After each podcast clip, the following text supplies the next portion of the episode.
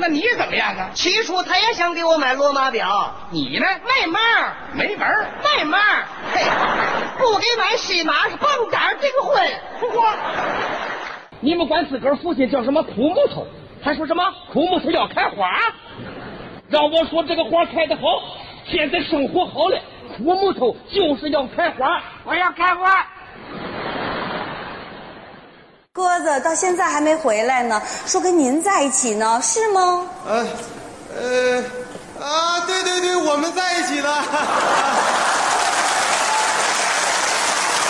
那您让他接个电话吧。呃，这，呃，啊，郭子上厕所了。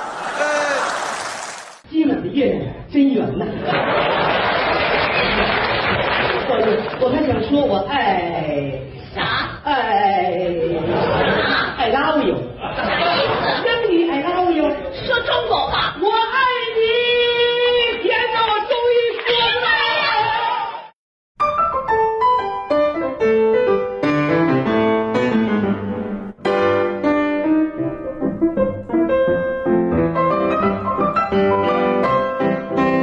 你好，欢迎收听《西四五条》，我是今天的主持人骨头。我是杨明，我是小静。嗨，对我就是想说这个事儿，哪怕咱们的听友耳朵不那么尖的话，应该也能听出来，我们今天的节目开场呢和平时不太一样，就少了一个打招呼的一个声音，就是杨明刚才模仿那个声音。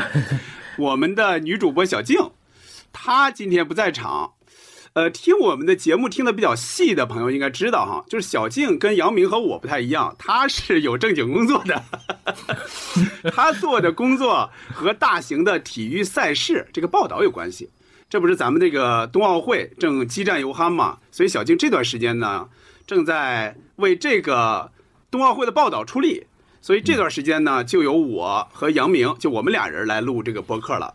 由过去的三人行 变成了二人转，不知道效果怎么样啊？我们俩还是有点稍微有点忐忑哈。嗯，这一期我们聊点什么呢？就我们这期节目更新的这一天，正好是情人节，所以我们就来聊聊爱情这件事儿。不过我们平时呢聊喜剧是比较多的，而爱情相关的影视剧呢又太多太多了，我们不想就集中聊那个东西。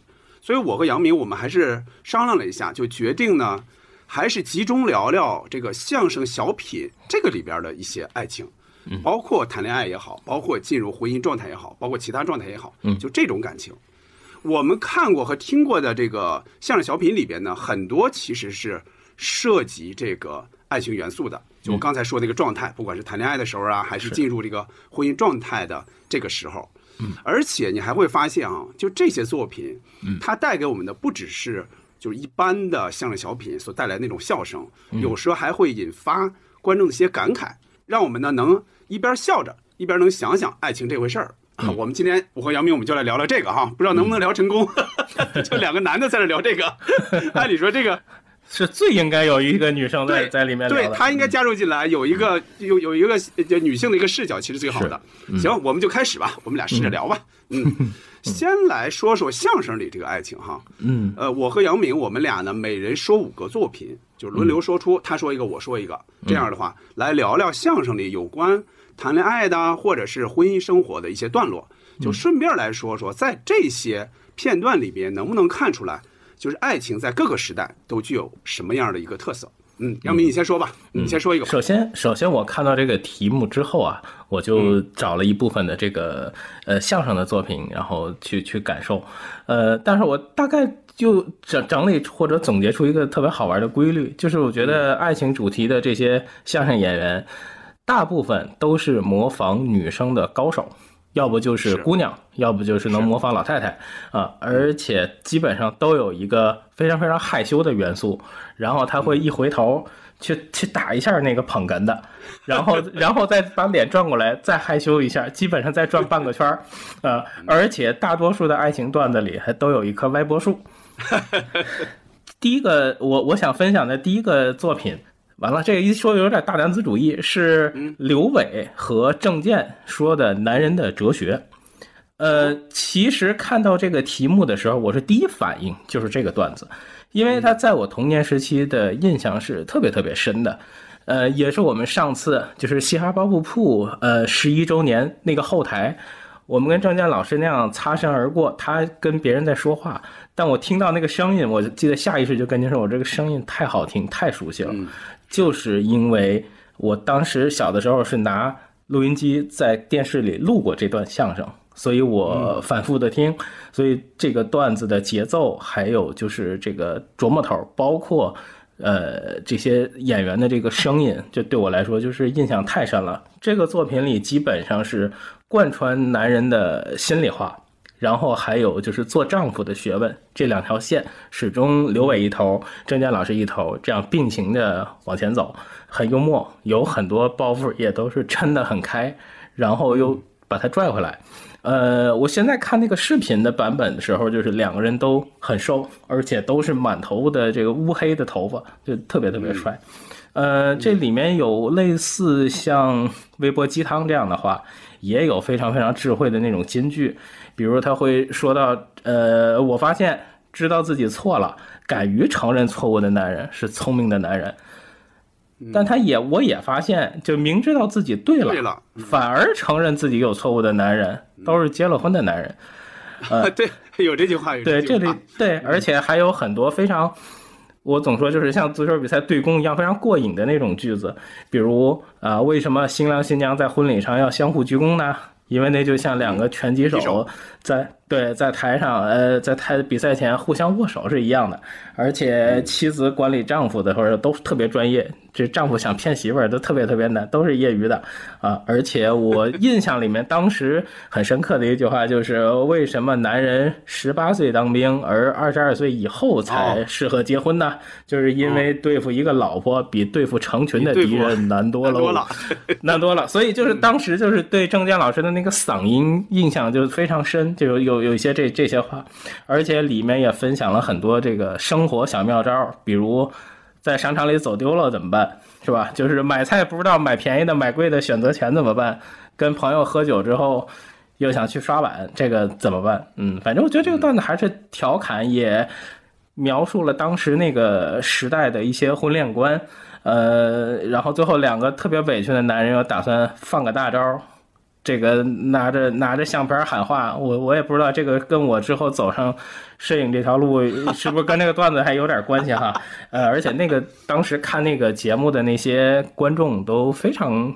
年轻有活力，而且他会根据那个段子里的内容去找观众、切观众。里面有非常非常多漂亮的，就是女孩，特别特别好看的一个很生动的一个，现在看起来非常不一样的一段视频。嗯，么说男人十八岁当兵，而二十二岁以后才适宜结婚呢？那是因为对付一个老婆比对付成群的敌人难多喽。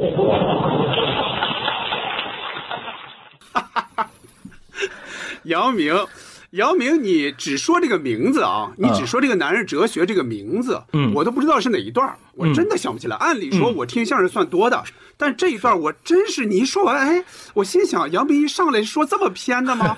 但是其实，但是当你一说内容，我就知道是哪一段了。对。但是啊，但是嗯这个段子应该也算是相对比较冷的段子，嗯因为刘伟首先和郑健他们说的相声就不多，就不多他们俩合作就很少。是这个这个里边确实有很多金句，但是我能感觉到这个金句很多，他们其实是从一些小幽默里边摘出来的，嗯，是摘到这个相声里边去的。嗯我能感觉到这一点。我这个相声应该是听的次数不多，但是这几个京剧我是知道的。在听他们这个相声之前，我就知道有大概有这些段子。嗯，我来说一段吧。嗯我来说一段。我我首先来我我来确定一下我的这说要说这五段相声啊，嗯都是相对比较火的相声，嗯是一般人只要说，比方说八九十年代他听相声，一般来说这些相声一般是听过的。嗯我先来说第一段，这个就是当时非常非常火的一段相声，嗯就是魏文亮和孟祥光的要条件，这也是天津的相声演员，对吧？对，这个呢，其实它还不是一段特别长的相声，它是一段相声的小段儿。但是呢，这个小段儿可是妙趣横生，电台非常爱放，因为一个相声节目，比方电台相声节目，它大概二十分钟哈，它可能前面十几分钟有一个节目了，哎，后来它放放哪一段呢？有那么个几分钟时间，他一般爱把这个 要条件给放进去，对。啊，来说这个是怎么回事啊？嗯，这个其实呢，就是一些街坊的姑娘们一起聊天儿哎，其中有一个呢 要结婚了，这小几个就坐在一起，就互相问哎，你对方是个什么样的条件？所以这个项目为什么要要条件呢，对吧？哎，问他买什么东西没有？那那句话那句台词，买慢了没有？买慢了，买慢了，买慢了，买慢了。对我学不太像啊，就魏文亮那个嘴皮子那么利索，是就他说到这一段里边，下边乐的厉害。是买嘛了呀？四大件必不可少，哪四大件？手表、电视机、缝纫机、自行车。对这个里边啊，你可以发现这里边其实有一点升级了。最早的四大件可不是这几个，最早四大件里边那个电视机其实是收音机。或者录音机，就是那会儿电视机都不普遍，就说明在要条件这个时代，电视机已经取代收音机或者录音机，已经成为一个一个大件儿了。嗯，这四大件儿，但是你想想，这四大件儿多少钱呢？他们说的，就相声里说的是一千多块钱。嗯，一千多块钱，你想想，你现在来说，你一千多块钱，你能能把这所有都都买下来吗？对吧？比如他手表，他要的可是名表啊，他要的可不是便宜表。小天才，对，嗨，就说这个手表，你看里边说的什么啊？本来他们是应该要西马表，这个相声我听了那么多年，对西马表我都不知道这个东西到底是什么。但是为了准备这个节目，我说我搜一下，到底西马表是什么东西？我搜了一下，就现在没什么名儿了，但那会儿很有名儿，它是个瑞士表，就叫西马表，西边的西。大马、小马，马车的那个马，这个这个表在当时应该是名表，这个应该是比较贵的。但是呢，他买不起，他就买了罗马。罗马，我们跟罗马尼亚尖叫。对对对对，说这个呃，说那个这个有意义，为什么有意义啊？说你看咱们跟罗马尼亚关系这么好，你带一会儿罗马表不表示表示吗？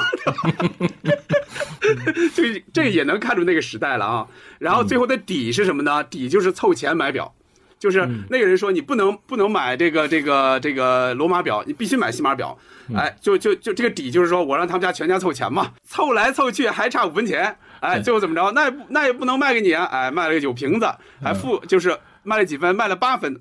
那呃就是怎么着？还那付你三分呢？我又买了个冰棍儿。对，这个底就在这儿呢，对吧？这底就是也是非常好的，非常俏皮，又感觉到那个时代的那个影子的那种底，是从黄梅戏开始说的。从黄梅戏的那个天仙配开始说，就是怎么来说呢？就是七仙女爱董永，爱的是什么？你看这个也能看出来，这是很早的一个电影了嘛，对吧？他这里边原词儿哈，人家爱的不是钱，爱的是忠厚老实勤恳。这里边还有一句话，叫两个人的感情是建立在革命的基础上，不应该建立在物质上。你看这个是，对，这个是当时这个里边就是反复强调的，就是当时他这个虽然这个这个相声它更多的是展现这个里边的一些一些好像是不太好的一些风气嘛，但是这个里边你看他还就把这个这个非常正的这样的一个价值观给给你婚姻观和价值观给放在这儿了啊，嗯嗯，大概是这样的啊是。杨明记不记得咱们俩采访魏文亮老师就那次？他当时就是我还专门问起了这一段，就是要条件。这个当时你们是怎么创作的？当时他还说嘛，就是其实是跟他们一个 街坊 有关系，是根据街坊的一个事儿 写的这个这个相声。嗯，这个确实就是这个效果极好。这个是为什么电台爱放呢？这个效果太好了，现场听嗯，就反映当时的那个那个结婚时候的需要的一些条件。哎，小子，说实在的，这说明你嘛呢？说明你没有经验啊！在这一点上，你可不如我。那你怎么样啊？起初他也想给我买罗马表，你呢？没门，没门儿。没门！嘿，不给买西马是蹦跶儿订婚。嚯，还真够厉害。嗯，是嗯你来说下一个吧。好，呃，我选的第二个，我不知道这会不会跟您重哈。我选的第二个是呃《恋爱历险记》，是施重了正杰先生重了重了是吧？嗯啊，没事儿，一起说，你先说吧。行，嗯那我我先说啊，呃，是《恋爱历险记》，因为虫肯定也是因为它曾经非常非常火爆，而且其实这个段子跟另外一个姑娘小伙别这样，我经常是对也这两个也是经常一起听啊，呃，这个应该是我电台收听次数比较多的一个段子啊，施圣杰老师的声音好听，冯老师的捧哏也很棒，呃。跟赵宝乐先生，后来跟赵宝乐先生搭档，呃，他俩的声音我都觉得开始就有点顶配的感觉了，一个特别甜，一个特别脆啊。这反过来，我倒觉得最后呃跟孙晨老师的那个合作，他他反而又回到这个冯先生这种声音的这种感觉。呃，我听这个段子的感受就是，仿佛我跟着这个青年一起逛马路，一起。吃那个这个冰棍儿省省下来钱买的这个冰棍儿，一块儿翻墙头，一块儿逛公园，然后一番一番的感动他。这里面很多的台词，比如呃，买一张票，里头一个，外头一个，隔着大铁门谈，啊，这个就就是会会特别特别生动，包括这个猴儿哪有你有意思呀？嗯，就是那一顿耍之后，他这个捧哏经常会说出这样的话，就觉得非常非常好玩儿。而且石正杰先生在那个表演里面，哎，来啦，看着看着远远的这个女女生，对。对对，呃，而且这个里面有一句台词，呃这个心理活动 二十八要抓瞎，呃，这个对这这些都是非常有意思，而且脑子脑子太快了，编啊编啊编，而且在没有监控的那个时代，他说啥就是啥，两个人两个人聊着聊着，你这儿过电的啊，里面其实有非常多非常好玩的台词，而且那个时代的人都特别单纯，而且很动人，那种浪漫是一种。非常朴实的气息。我听那个段子的时候，就觉得社会的那个风气，包括最后的那个底，然后他会把这件事情如实的去跟他的这个女朋友去讲。我觉得这个是非常非常感动人的。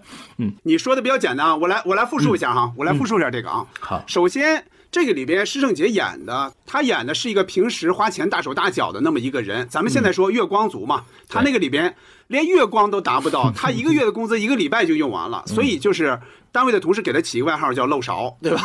所以他为什么他为什么借不出钱来，就是因为这个，因为他漏勺嘛，对吧？那个纺织女工叫吕芳，这个名字让施正杰当时那个声音。他说出来那个声音都特别好听，你觉得这个名字都特别好听啊？这个呢是团团支部书记给他介绍的，约在什么地方呢？就约在当时人们特别爱约的一个地方，就是电影院门口，嗯，就是约到礼拜日或者哪一天，赶到电影院门口去约会去见面，事先得捯饬捯饬，对吧？嗯。说，哎，咔咔弄，说怎么着，吃半罐那那个油，吃半罐里外都香，对吧？哎，最后一梳头就说，哎，我赶不上王新刚，我怎么也比得上达世长啊？你想想这俩人，现在你说这俩人都太遥远了，对吧？王新刚非常遥远，这里边呢，他借不出钱来，怎么办呢？他只有一毛钱，他说句什么呢？说哎呀，就谈这一毛钱的吧。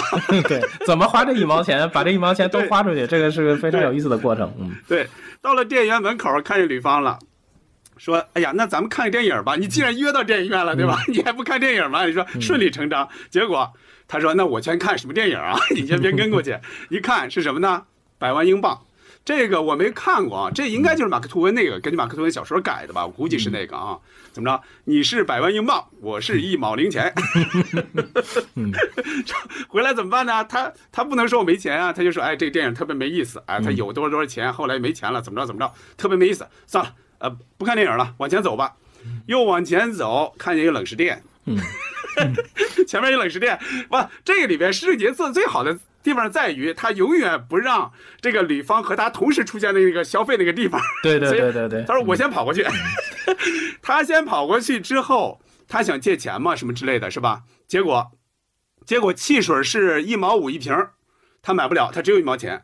他那怎么办呢？买根冰棍儿，还是只买一根给这个吕方说：“你看，这个汽水卖完了，这个我我实冰棍儿也都卖完了。哎，对，冰棍儿都卖完了，我匀了一根儿，我给他五分钱，说好话，你看多好，是吧？李芳他又感动了，对吧？对永远感动，永远感动。嗯 对，哎，接下来就到了杨明刚才说那一点了，就是就是进公园这个事儿。那个公园叫青年公园，我估计很多这个城市都会有这么一个公园啊，叫什么青青年公园、人民公园、中山公园，大概都是这样的。是，这个呢是五分钱一张门票，他只能 就剩用着五分了最后的五分钱 给他给他买票，自己呢他想着去借钱。想去那个冷食店借钱，其实也没借着，没借着，最后他跳的墙，才出现了刚才杨明说的那一幕，对吧？他才他才开始撒谎，说我这个我是为了抓小偷。他跳墙了，我能不跳吗？这样的话，你们警察，你们不仅不应该逮我，你们是把小偷给放跑了。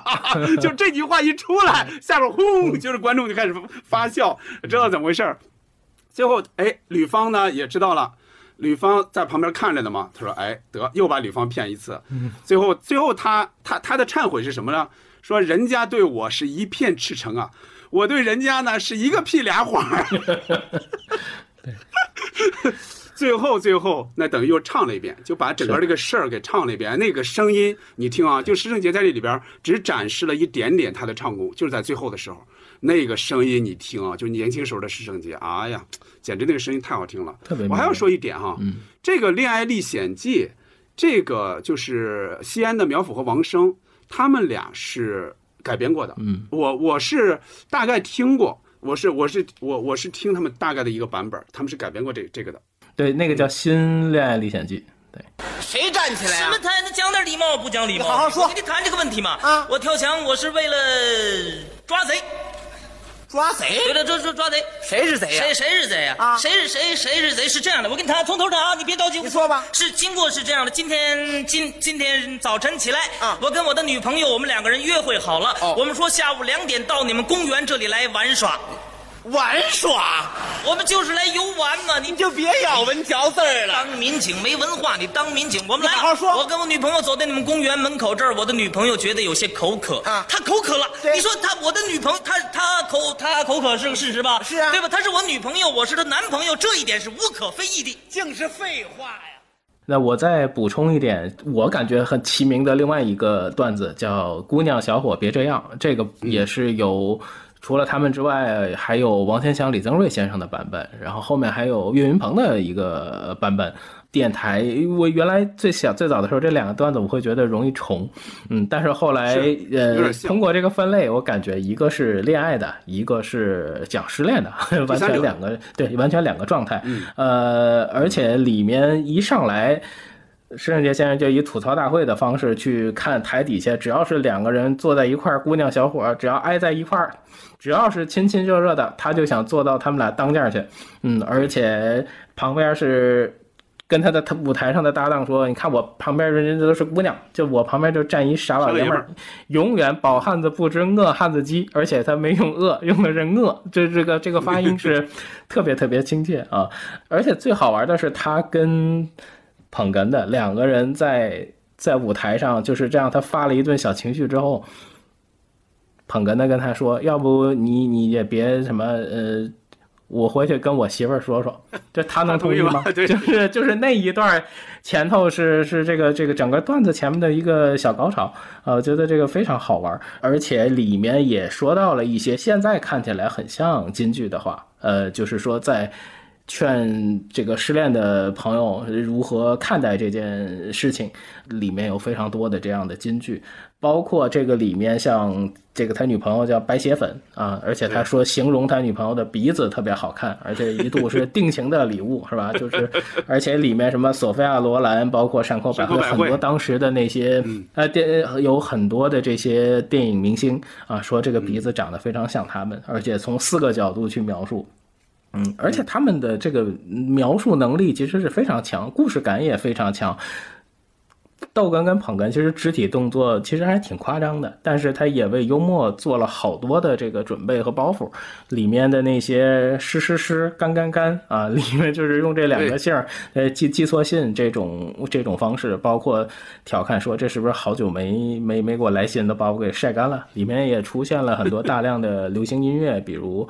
邓丽君的一些歌，而且用这些歌串起来这个整个的内容。另外，这个呃这个冯冯老师他的这个捧哏，就是一会儿背莎士比亚，一会儿背法律条文，就特别厉害，在边上。嗯，包括这个段子里面这个鼻子一直作为一个主角哈，就是说把他的鼻子要蹬下来，然后到最后再装上去。而且这个段子的底好像有好几个，有的是。装鼻子，有的是装反了，嗯，就是有有好像还有两个不同的底，而且这个段子最炸的一个台词，应该就是那个三条腿的蛤蟆不好找，两条腿的人有的是。这个小的时候听这个段子的时候，这个台词是非常非常深的。其实这个段子里面说的那个内容，跟我爱我家里小凡遇到的情况差不多，大家也可以参考那头的解决方案，合理化的解决这个纠纷。嗯。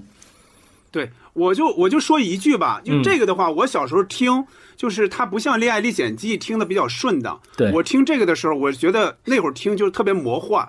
你现在想想，他这个鼻子可以拧来拧去，可以 就是就是这个我小时候听是稍微稍微感觉有点魔幻，有点稍微有点不好接受的。是，而且说那个你把你看我通过这个事儿，你把我鼻子揪走了，我还反思了一下，我这喘气儿也比以前痛快多了。对，没错，是。嗯，你接着说下一个吧。行，呃，我第三个我想分享的是呃姜昆和李文华的《男子汉宣言》。其实我想说的。跟这个段子同时的也有几个段子，我想也是就是提一下，姜昆先生其实早期的相声是非常非常有美感的，而且是有非常强的时代性，还有文学性。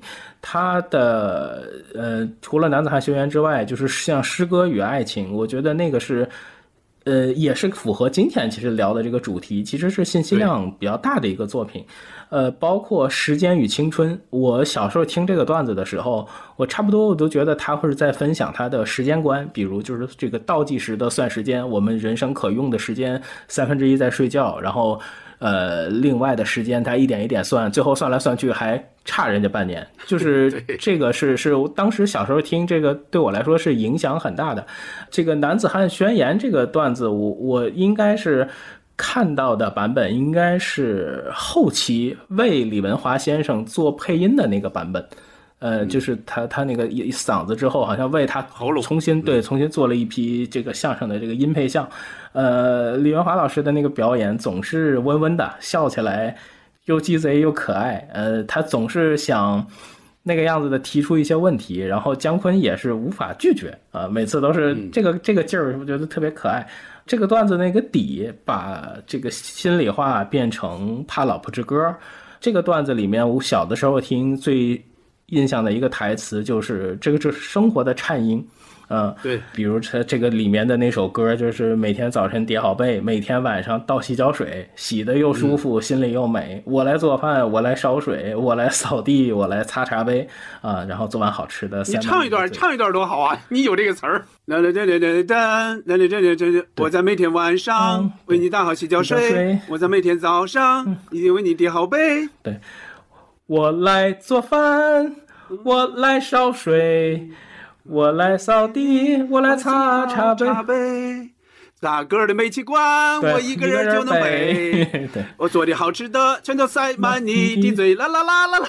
对对对，啊，对，就是，所以这个包袱一直到底，我觉得是是很很可爱的，而且最后两个人收的那个亮相的那那个镜头也都很可爱。啦啦啦啦。扯着脖子唱的这个带劲儿啊！人家都那么唱。下了台以后，我追在他屁股后头，我就想问他一句话。哦，问他什么呀？我想问问他，他当了他自己爱人，敢不敢就像他站在舞台上那样，扯着脖子冲着爱人使劲唱？我能把他给问住了。同志们，好好想一想，我们生活的周围不仅要想我们小的。呃，你当着你爱人敢唱这歌吗？其实就这里没有事儿。我问问他们啊。是，我问问你，你当着你爱人敢唱这歌吗？我当我爱人啊，我当我爱人，我嘎嘎嘎嘎嘎嘎。这个包括刚才提到的这个《诗歌与爱情》里面。里面有一句李文华老师的台词，就是你看看人家这爱的多瓷实，多瓷实。对，然后包括呃，还有一个跟姜昆在说到年轻人这一段里，还有一个叫爱的挫折，也是遇到这种情况。他对他他说的那个台词就是：别看小伙是光棍，一天一天挺带劲儿。对这个里面，姜昆我觉得当时说了特别多特别多，反映年轻人的这个作品，小时候印象特别深刻。有机会我们聊他的时候再聊聊《哺乳师》，那个就是风格更独特的一个作品。嗯嗯，我先来说说这个《男子汉宣言》哈，嗯，这个呢不在我的这个五大里边，但是在我想点的这个里边，所以我简单点几句吧。这个呢，这个歌首先它是日语歌。最早是来自日语，我是在二零二一年在微博上，我看有人转的，我才知道到底是谁唱的，唱的是什么状态啊？太好听了，嗯，特别特别好听。就我听了那么多年的《男子汉宣言》这个相声，我是第一次听他的原唱，哇，那个现场效果太好了。这个呢是在大概七十年代末八十年代初。被应该是古建芬还是谁发现之后，他们重新填词，由咱们国内的一个歌手，一个男歌手唱出来的。嗯，这个应该是在同时，姜昆看到了，看到说，哎，觉得这个好啊，这可以反其道而行之，咱们给它改成一个相声，所以就改成了这个相声。大概在前几年。韩寒拍的一个电影叫《乘风破浪》，那个里边也用到了这首歌，但是把这个词儿也大概改了改。这是这个这个南残宣言这个歌的啊大概的一个轨迹啊。你说完一个姜昆的相声啊，我也来说他的一个相声。我的准备的第三个其实就是这个，但是他不是跟李文华说的，是跟唐杰忠说的一个相声叫家庭喜剧。嗯，家庭喜剧、家庭怪事，这个这个系列都是梁左写的，梁左和姜昆他们俩俩人一起创作的。我今天单说的这个叫家庭喜剧。嗯，这个讲的是什么呢？这个相声在姜昆的相声里应该不算特别热门的，但是我特别喜欢。他讲的就是一个家庭进入婚姻状态之后谁说了算的问题。嗯，一上来姜昆就说：“哎，我把我爱人，哎，我把人，哎。”哎哎，那个谁，那个这唐元忠说怎么回事？你把你爱人怎么着了？这个这怎么着了？怎么着了？哎，最后才知道啊，把我爱人管住了。那费半连劲是管住了，说家庭有了矛盾，怎么怎么办呢？你得倒根儿。哎，你国外你看人家出现矛盾，出现国际争端怎么办？倒根儿嘛。哎，就从历史开始说嘛。哎，我们这也要倒根儿。原则是什么呢？你谈恋爱的时候，你谁追的谁，你结婚的时候就得谁怕谁，就是谁那会儿主动，谁现在就得被动，对吧？这个意思，对吧？哎，说到这个了，说第一回，你看第一回他就追我，怎么追啊？你看追的厉害啊！回来把我书包拿回来，我还得上班呢。就是他把人书包拿了吧，人不追他嘛，对吧？然后他还是叫胡传奎嘛，他还说开始还说那个说不许笑啊，谁都不许笑。结果唐建忠给笑成那样，胡传魁现在看来也是非常非常古老的一个名字了。这个相声应该是在八十年代中后期嘛，因为他跟梁左合作就已经是八八六年左右了嘛，所以他肯定是八十年代中后期的一个相声。但你想那会儿人们对胡传魁这个名字还是相对相对比较熟悉，毕竟毕竟过去也就十十年左右嘛，对吧？这个是呃沙家浜里的吧，沙家浜里那个反派嘛，对吧？嗯嗯。这个里边说到了领导权的问题，谁说了算？谁说了算呢？哎，让他管小事儿，就我媳妇儿管小事儿，哎，他管钱，这些事儿我不管，我管的都是大事儿。什么事儿啊？巴拿马运河的归属问题，柬埔寨的难民问题，这些国际上的大事儿，这个由我管。所以这个就是咱们平常开玩笑说的那个嘛，家里没有出出现过大事儿，对吧？嗯，经常出现这个，就是经常有这个段子嘛。嗯，再后来就是要成立一个家庭管理委员会，轮流当主任。这个就有意思了，什么时候当这是个问题。嗯，只要俩人同时在家的时候，都是这个他媳妇儿当主任，早晨他当，这个中午那会儿他当，晚上下班之后也是人女的当。只有什么时候自己当呢？夜里十二点之后到第二天早上六点，这是 这这六个小时他当主任。你看我一下当六个钟头，多过瘾！怎么回事呢？后来才知道那没法当嘛。你到后半夜这个这个 一直守在这儿，就跟守灵一样，这这不行。哎，最后的底是什么呢？最后的底其实是他接人家下班，对吧？人家下夜班了。你看现在啊，说下夜班这个事儿，其实也有点意思。对，你看啊，那会儿是经常就是工人说了算嘛，工人阶级领导阶级嘛，对吧？嗯，那会儿很多人确实是在工厂，他要上白班、上夜班、三班倒的。对，所以他说下夜班这个事儿，你看现在的人也加班，对吧？对，也是经常夜里可能真就是九十点钟才回来，对吧？对。但是你不把这个事儿作为说上夜班，哎，对，那会儿街坊就是怎么聊天，说，哎，夜班啊，今儿，哎，是吧？你就知道怎么回事了。那会儿这种情况很多。对，你看啊。在他接他下夜班就已经很晚了嘛，就深夜了。结果发现墙上一个人这样往下跳，这时候就对他考验就就来了。怎么办？哎，说说怎么着？我我小胡上，就是他他爱人就叫胡占魁嘛。小胡上，人人怎么上啊？对吧？说得那我上吧，我先给他来个扫堂腿。人在上面，人在上面来什么扫堂腿啊？哎，我让他落不了地。就这句话啊。我我最早都不知道这个相声谁写的，但是就这句话说，我让他落不了地。嗯，当时我一听这句话，我就知道是梁左写的。梁梁左太写这种小包袱啊，结果最后的底是，他把这个棉裤往下一扔，他认为是个人嘛，结果一摔到地上就没气儿了。最后才知道，哦，这你们谁白天晾晾的棉裤，你们晚上怎么不收啊？这是他的底，就落在这儿了。其实很小的一个事儿很短，只有可能可能不到十分钟吧。但这个相声。哎，我我我那会儿经常听，在电，我想想啊，这个在电视上看没看过呀？因为他的知名度远远不如姜昆的那些，呃，就是在春晚上啊，或者说一些综艺大观啊、一些晚会上说的相声。这个你听他的那个录音，能听出来是在一个很小的小的场合说的，但是效果很好。这个相声我一直记着，而且他跟咱们要说的 今天要说这个主题还是有一定关系的，就是你这个家庭关系怎么来处理。嗯嗯，真好。嗯，后来啊，一见面啊我一看呐，哼，我爱人感情不是像京剧里胡传奎那么长的，要长成那样就麻烦了。头一次见面，哎呦，我爱人这个追我哟，人家姑娘追我，我什么？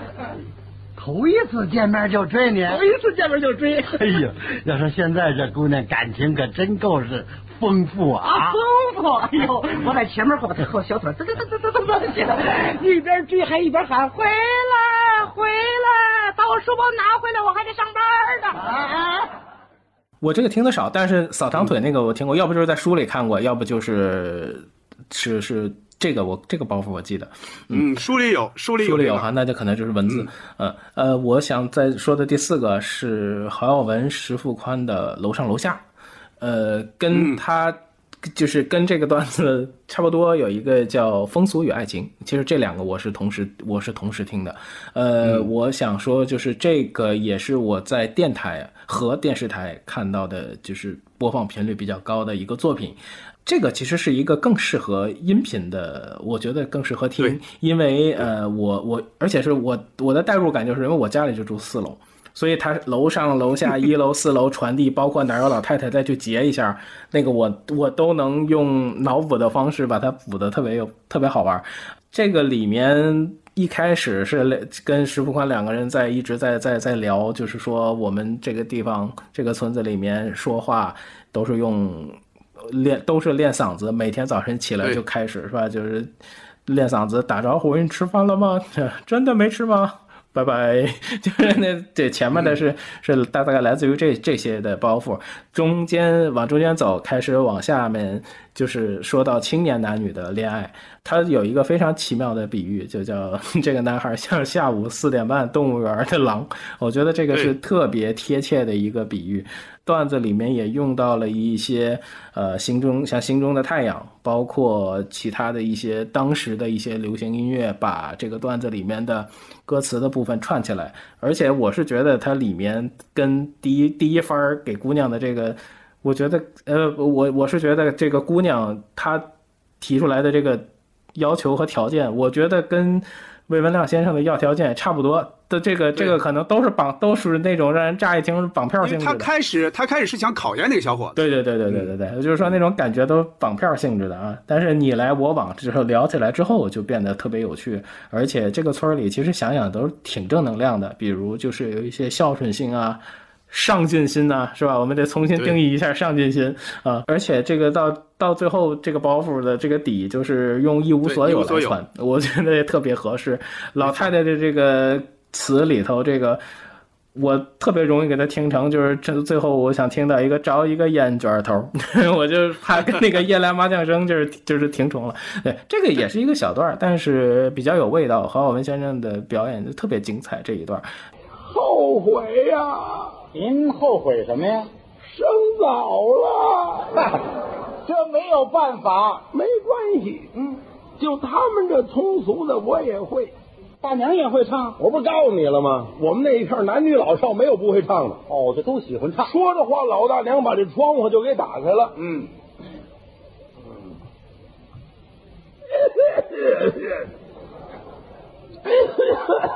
好嘛，他是双料的。姑娘，你唱个没够，小伙子一个劲儿的吼啊！是，楼上楼下唱歌就搞了对象，从来都没见过。嗯，告诉你，我听了很久了。告诉你我最后的要求吧，请你们二位就帮助我呀！干嘛呀？找一个好老头儿。哎呀，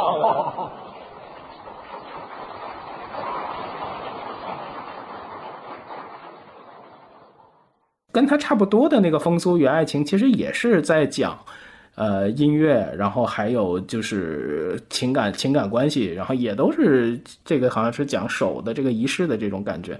呃，我是觉得可以一块儿听，因为有很多东西都是异曲同工的，也有很多唱。呃，那个段子里面有一句台词 就挺挺好玩的，叫“你一恋爱，你就不知道什么叫不好意思了”。嗯，就是嗯就是说，这个打嗯打开心情，然后呃，石富宽会有很多的这种反击。这个这个段子，我觉得都挺可爱的，两个两个段子，我觉得可以同时听。姚明提到这个楼上楼下，这个我还真没想到，因为我大概翻了一下，就是我平时听的一些相声，嗯我侯耀文的我没找着。这个如果我看到了这个的话，我应该也会把它选进去。嗯但是你刚才说它是小段儿，这个不太小。这个应该至少至少有十分钟，这个不太像是小段儿。哦我想说的啊，嗯嗯。这个楼上楼下这个相声啊，它是相对侯侯月文的其他相声，它是相相对来说比较文的。嗯，它比较文，它里边的主要的笑点其实就是唱，好唱，就是说他唱展示他的唱功，然后老太太就是要要截一下这个歌。嗯。这里边是有一点儿有一点儿小魔幻的，说实话，那会儿听着有点小魔幻。嗯。这个呢比较文，比较文就容易说的比较温。容易比较说的效果不那么好。这个呢，多少年之后，岳云鹏说过一版，你就听岳云鹏在说的时候，人们已经不接受这种方式了。嗯，就人们一听就觉得这个这个东西太扯了，就比较扯。但是啊，你在听侯耀文那个版本的时候，你就说明那个年代，就八九十年代，人们听到这种对，尤其是听到了那些当时还比较流行的歌，人们还是愿意去听的，愿意去接受这个里边的一个设定。其实它这个里边，说实话是这个里边很多东西确实是比较魔幻的。嗯，嗯，明白，就跟具体的生活特别远，呃，对必须也是要进入那个情境里头。对对，嗯，没错。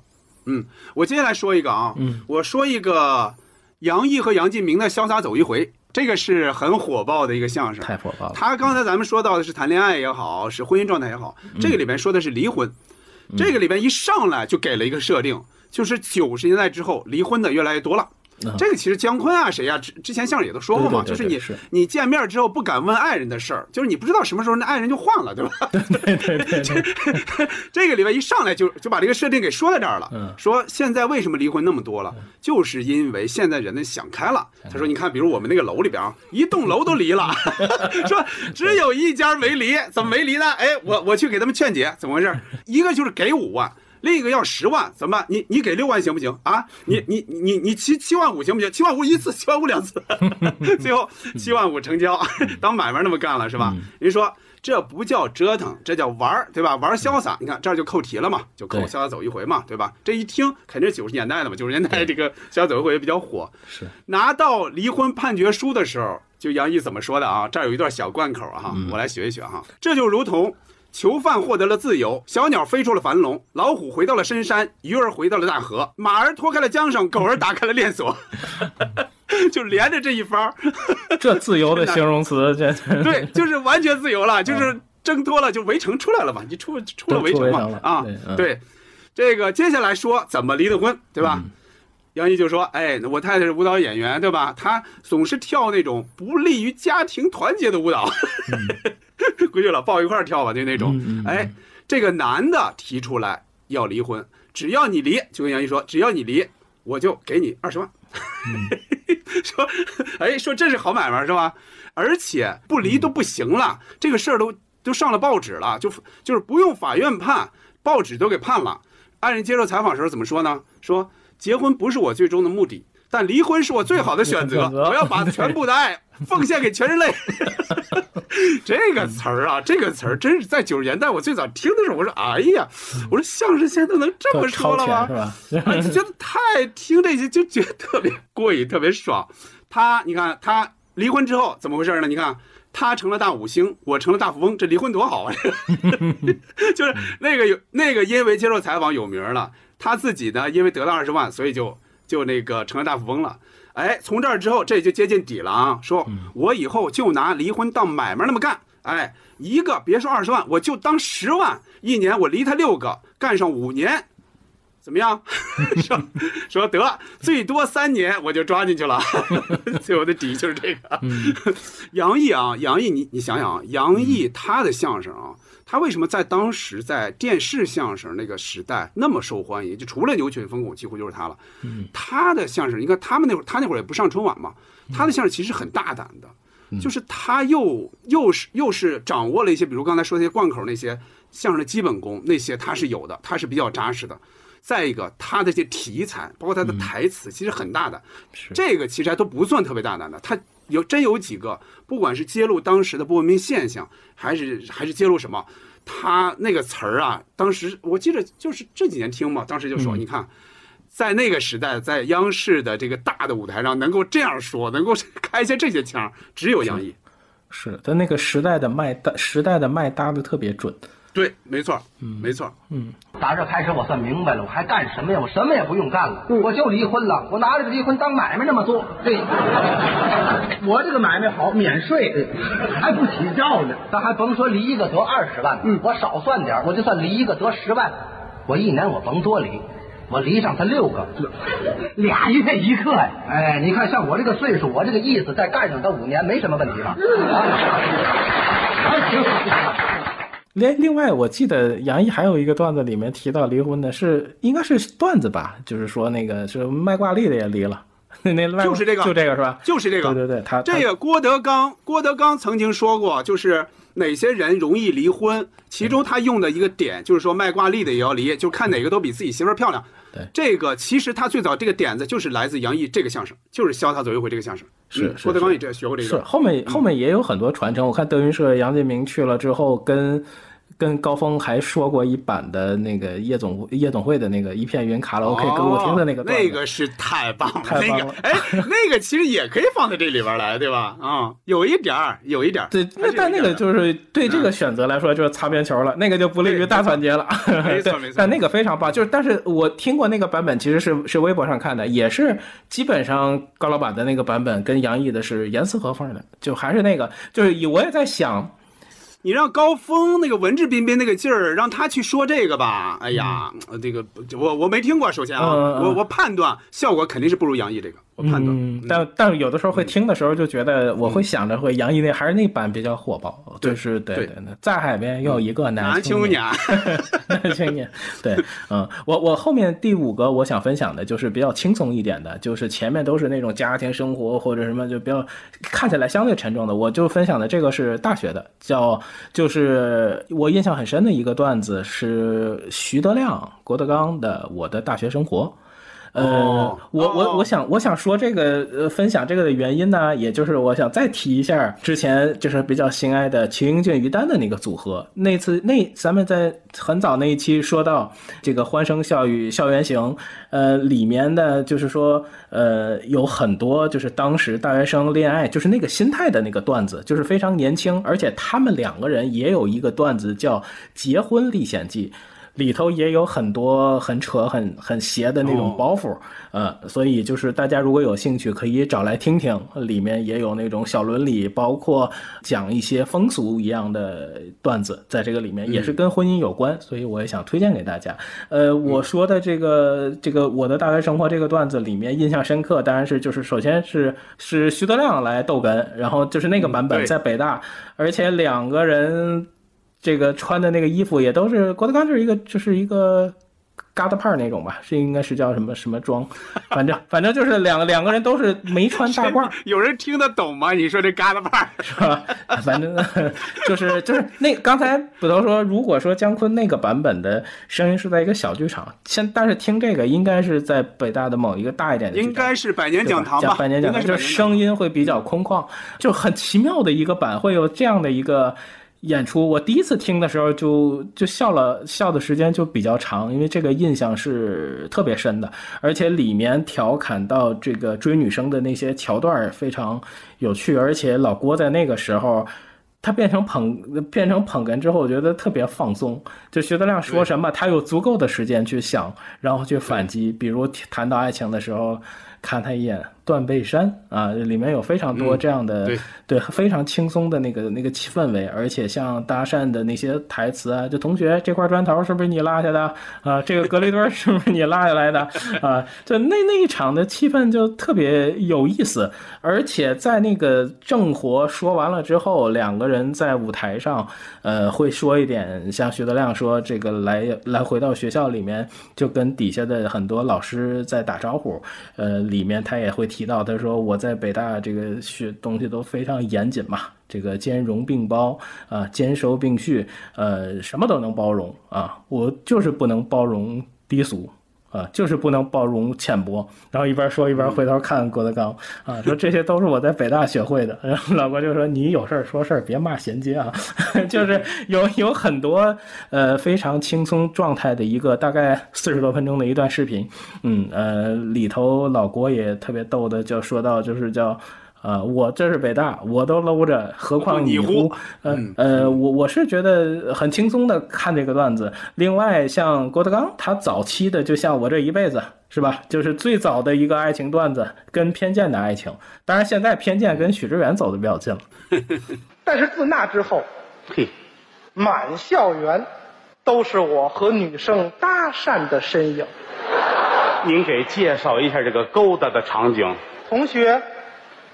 这把铁锹是你掉的吗？这是铁锹系本科生。对，往死里拍他。同学。嗯。这张桌子是你掉的吗？那口袋太小，装不下。对，呼死他。嗯。同学。哎。这个隔离墩是你掉的吗？你没膀子力气拿得起来吗？哎，对，直接写上背就行了。嗯。嗯，这个相声我有印象。这个在我印象里，就是徐德亮的相声里边，这个算是比较突出的。嗯，因为徐德亮的相声很多也是偏文，过于的文，是文到几乎就没有包袱。这个还算是不错的一个。嗯，我来说说我准备的第五个吧。嗯，我想说的是一个。老年人结婚谈恋爱的这样的一个相声，你能猜到是什么了吧？那个那个动图我就不发了。对，没错，我我要开花，就那个，是赵伟洲和杨少华的《枯木开花》。因为我开始我一直觉得是枯木逢春，但是后来我一搜搜出来的都是枯木开花。哦啊，行，反正就这一个吧。对对，大家都知道，哎，肯定对，都知道是哪一个，哎。这个呢，开始就讲了，就是生活好了，结果就老伴儿去世了嘛。他还说我恨的冰箱，对吧？嗯，经人介绍认识了文贤，这样这样的一个他觉得很合适的这样一个老太太。接下来就进入一个打岔环节，就是跟他儿子要商量找老伴儿的事儿，对吧？这个里边就出现很多小包袱，说什么我屋里头冷太清静，对吧？说没人说话，哎，没人说话养两条狗是吧？哎，没人没人做饭，吃食堂啊，对吧？我脚心冷，呃，买什么大厚袜子是吧？我腿肚子腿肚子腿肚子凉，什么什么什么？我手里没有抓抓挠，抓抓来铁球，是吧？他儿子总是打岔，他肯定是都是知道他要干什么，对吧？就反正就是不同意。嗯，那么大岁数，你说你整成成天在屋想什么呀？结婚，就就这些啊！就当时在九十年代看到这些的时候。你就觉得这哪儿来这么一个一个这么一个岁数的相声演员呀？就说这么一个这个这这些东西，说的就那么有点像赵本山当时啊，就演的相亲里那种。哎，我就想着结婚，这这才是我儿子呢。知道他他爸是为啥事闹心，对吧？哎，说接下来说什么呢？说呃，就是我们照顾你嘛，对吧？嗯，你你照顾我，你们把 工资给领走了。啊，谁谁在照顾我，把那金戒指给撸走了。说你们总是聚餐来吗？我怕不是怕你闷得慌吗？光刷碗就刷半宿。说你们什么都拿，说什么你有什么东西我们不稀罕，你们连蜂窝煤都拿。你看那个时代啊，就是还还在用蜂蜂窝煤的时代哈。嗯。为了和文贤约会，搞这个各种特务活动是吧？外号什么老狐狸，嗯，什么还接下来就。他们觉得硬硬来不行了，这儿子们说得了，就给他服软吧。说我们出门啊，都抬不起头来哟，低着头走路还能捡着钱呢，对吧？哎，接下来接下来这个给他介绍文贤的这个徐师傅就要露面了。徐师傅就是当着面嘛，就是杨少华站在徐师傅后边，他来他来教训那几个儿子是吧？倒口嘛，这这块我稍微学一学哈。嗯。难道说我们老年人就不要幸福了吗？我要幸福啊！啊，现在生活好了，苦木头它就是要开花我要开花 后边是嫁人嘛？我要嫁人，哎，我嫁什么人呢？对吧？呃，指着文贤说的。哎，最后的底就到了，就是皆大欢喜的底嘛，对吧？最后的底，按理说到这儿就是不太，就是你这个事儿已经变好了嘛，确实不太容易出包袱了。结果。他等于就是六七十岁又开始说了，我们响应政府号召，我们只生一胎。说明那个时候，那个时候还是这个这个计划生育生一胎的时候呢，对吧？现在号召你都生三胎了。是是是。哎呦，这个这个简直当时就是首先这个应该是在电视上看的，嗯，电视上你看就是多表演。杨少华那个劲儿，对，那个劲儿，那个相就特别喜欢。后来就在广播里一遍一遍的听，嗯，所以一定得先先看一遍，看一遍之后那个印象有了之后，你再仔细听，你可以会对对对，就会印象特别特别深。嗯嗯，你说他找个老伴儿有什么不对的？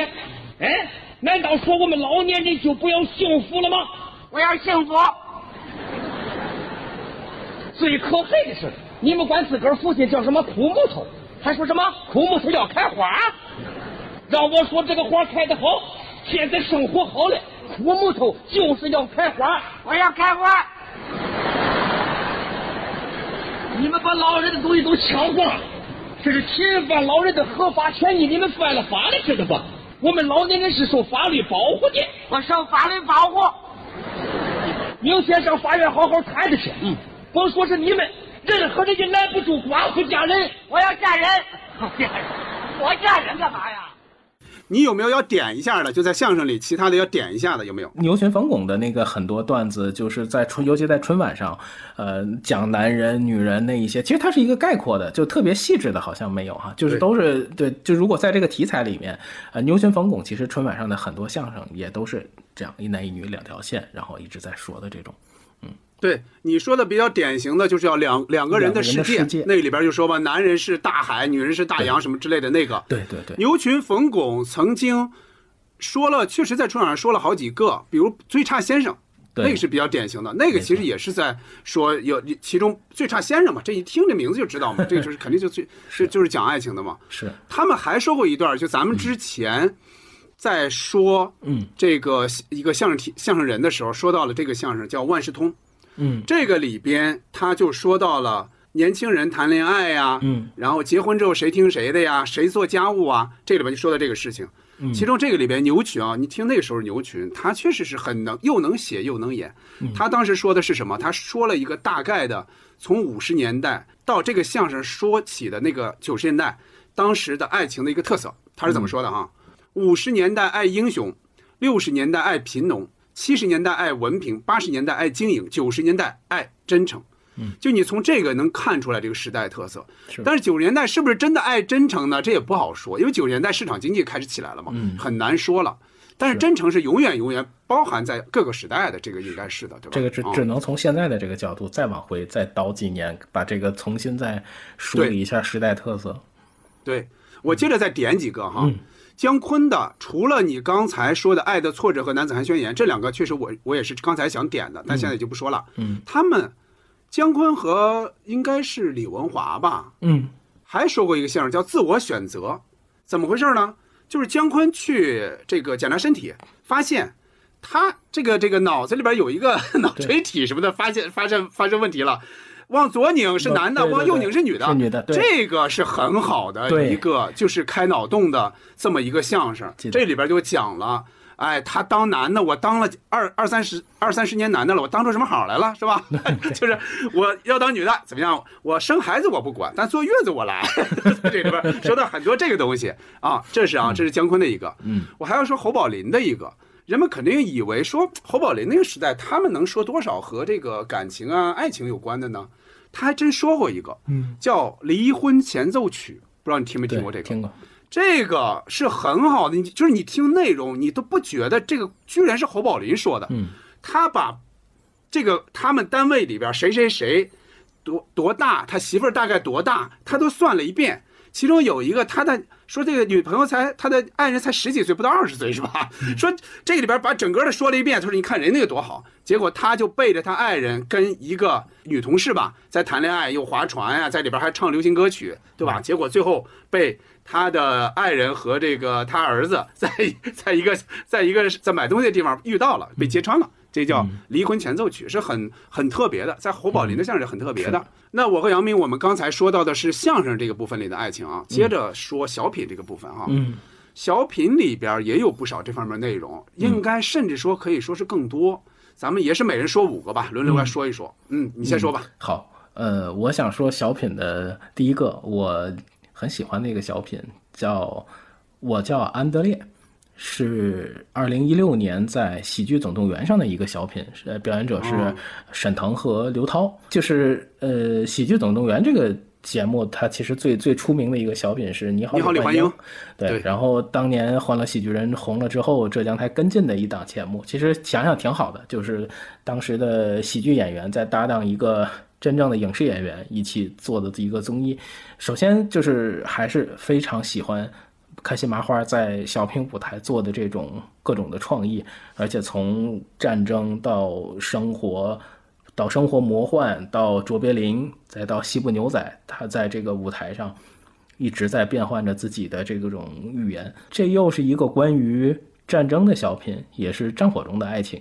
这是我能想到用浪漫这个词来形容的一个小品。一个厨子，一个裁缝，两个人假扮义务兵，在前线找找自己需要的物资。沈腾演的沈腾这个呃，他演的这个假的义务兵遇到了娜塔莎，遇到军官，又遇到了这个很虐心的这个爱情故事。每当这个旋律响起来，就是沈腾的脸那个笑容都非常非常可爱，而且配角们在这个小品里头演的也很出彩，有长长的士兵的名字，然后也有将军的小舅子，还有艾伦超级火爆走两步的那种喜剧感。那个故事其实整体的风格也比较严谨，而且关键是人物在他自己语境里面说出来的话就非常好玩。作为一个厨子，看着这个长官的后背，拿刀问他这肋巴扇疼不疼啊？这后臀尖疼不疼啊？包括刘涛那个人物进到那个角色里，让他给他缝针，吓得他就说了一句，那全场非常安静，吓得说了一句台词：“这缝纫机有没有啊？来个顶针也行啊。”呃，就是他在这个残残酷的战争里面，又把这个人性的善良美好，包括一些对生活的憧憬表现出来。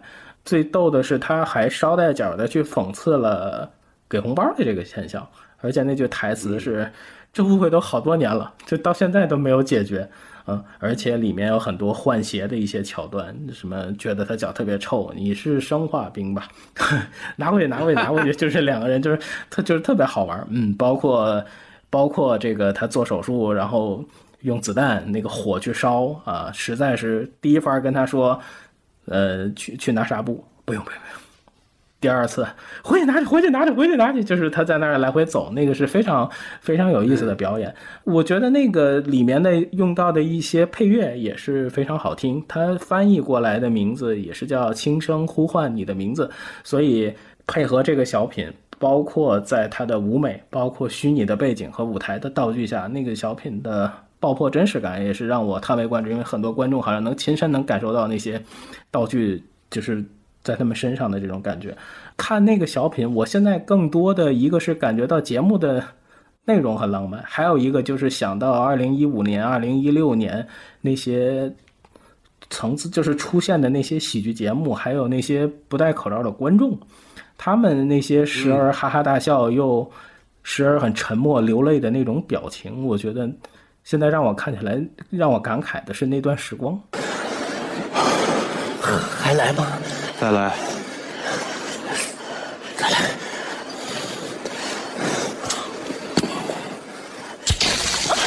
回去拿去，回去拿去，赶紧回去拿去！这赶紧回去，回去拿去，回去拿止血的东西，消毒的东西，快！那你怎么办？别管我，回去拿，记得回来找我。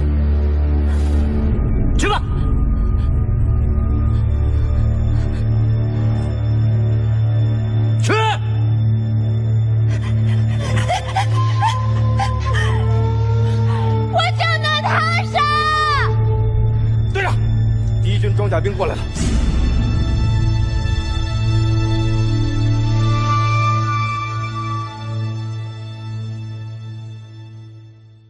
嗯，杨明一上来又说了一个比较生僻的啊，因为这个我印象不深，说实话，看是肯定看过一次，但是没那么深的印象。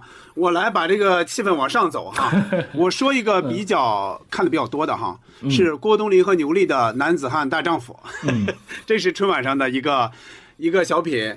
郭冬临和牛莉曾经多次合作啊，我除了这个，我接下来还要说一个，肯定很多人一听到这儿就知道要说哪个了。嗯，这个里边他讲的是什么呢？他这个名字叫《男子汉大丈夫》，其实这个里边其实是个小丈夫。这个里边其实是女主角牛莉说了算的，对吧？对，一上来先是快板，对吧？对，快板，哎，说就是这个你们这辈子肯定吹，肯定吹，这是邻居说的是吧？结果人家一打板，郭冬临开始唱，我们这辈子肯定吹，肯定吹，等于又骂反了。嗯，说怎么着？他敢欺负我老婆，我去欺负他老婆。这个里边郭冬临用的最多的一句台词是“冲动是魔鬼”。对，就是他这个里边，他是不那么冲动的，牛莉是比较冲动的，所以他老用这句话来劝牛莉，对吧？里边用到的一个常规的，经常用到一个道具是搓衣板啊，以前是跪搓衣板，现在要坐搓衣板，对吧？这个就是他表现的是比较窝囊的，但是他有自己的理论。我为什么表现成这样？我为什么老跟你说不要冲动？因为我是爱你，我是怕失去你，我才这样的。嗯，对。再接下来，他就他其实也是要，其实也是试试牛力嘛。他说：“那我要去了，我要跟他们拼。嗯，我这次去估计有两个结果，一是他们一家把我撂倒，二是我被他们一家撂倒。撂倒。对。接下来就说，那你写保证书吧。你不是觉得就是你肯定要要把后代抚抚养成人嘛，对吧？我我要比方说去关进去之后，那你写保证书，我来段音乐，一上来先是一个步步高的音乐，说这个这对这个音乐不对，说得。咔一下来，再一转，转到了二泉映月。其实现在小品里用这个用太多了，对吧？对，这个表情立马就转过来了。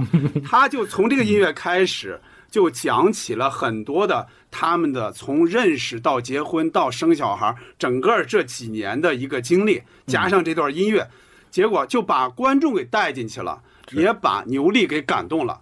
最后，最后说到的还是。归结到冲动是魔鬼？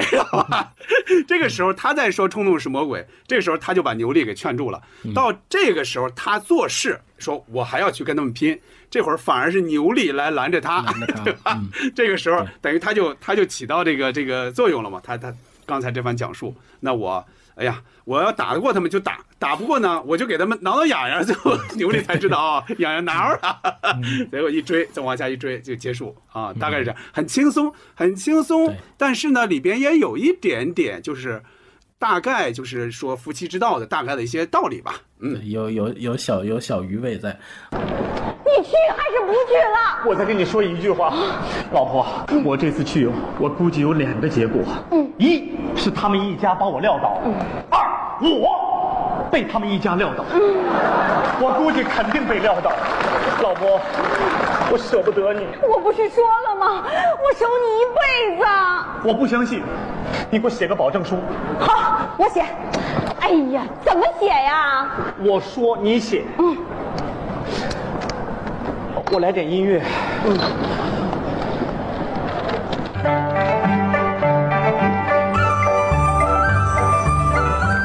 不合适。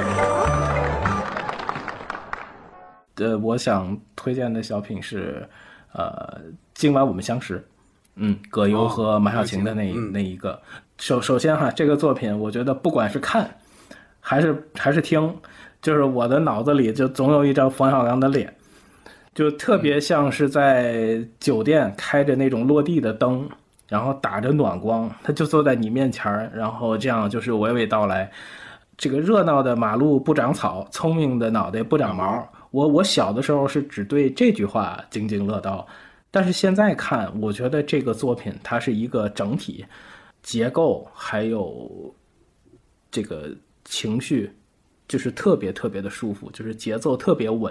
葛优应该他演那个角色的时候穿的那个衣服，应该就是他们喜剧三剑客拍那一组照片穿的那件哦，那件衣服。风衣。对，那件大的风衣，而且这个里面前面还应该是跟当时一样，先去拍了一段这个小品前面那个 VCR，应该就是按照当时的那个节目走的。我觉得，呃，先拍男男主角，然后 再拍女主角，呃，而且里面那个男主角拍的时候，拍葛优在那打牌的那个眼神那样那样看，就是特别特别逗。而且问的主持人说：“你平时生活里面最爱看的书是哪个？”他说：“最爱看的是菜谱。”啊，呃，介绍马小晴那部分。也特别好玩，就是说这个年龄十四有二，啊，最喜欢逛大街溜商场，啊，就是台词也用到了很多，就是最后放到后面视频里的内容。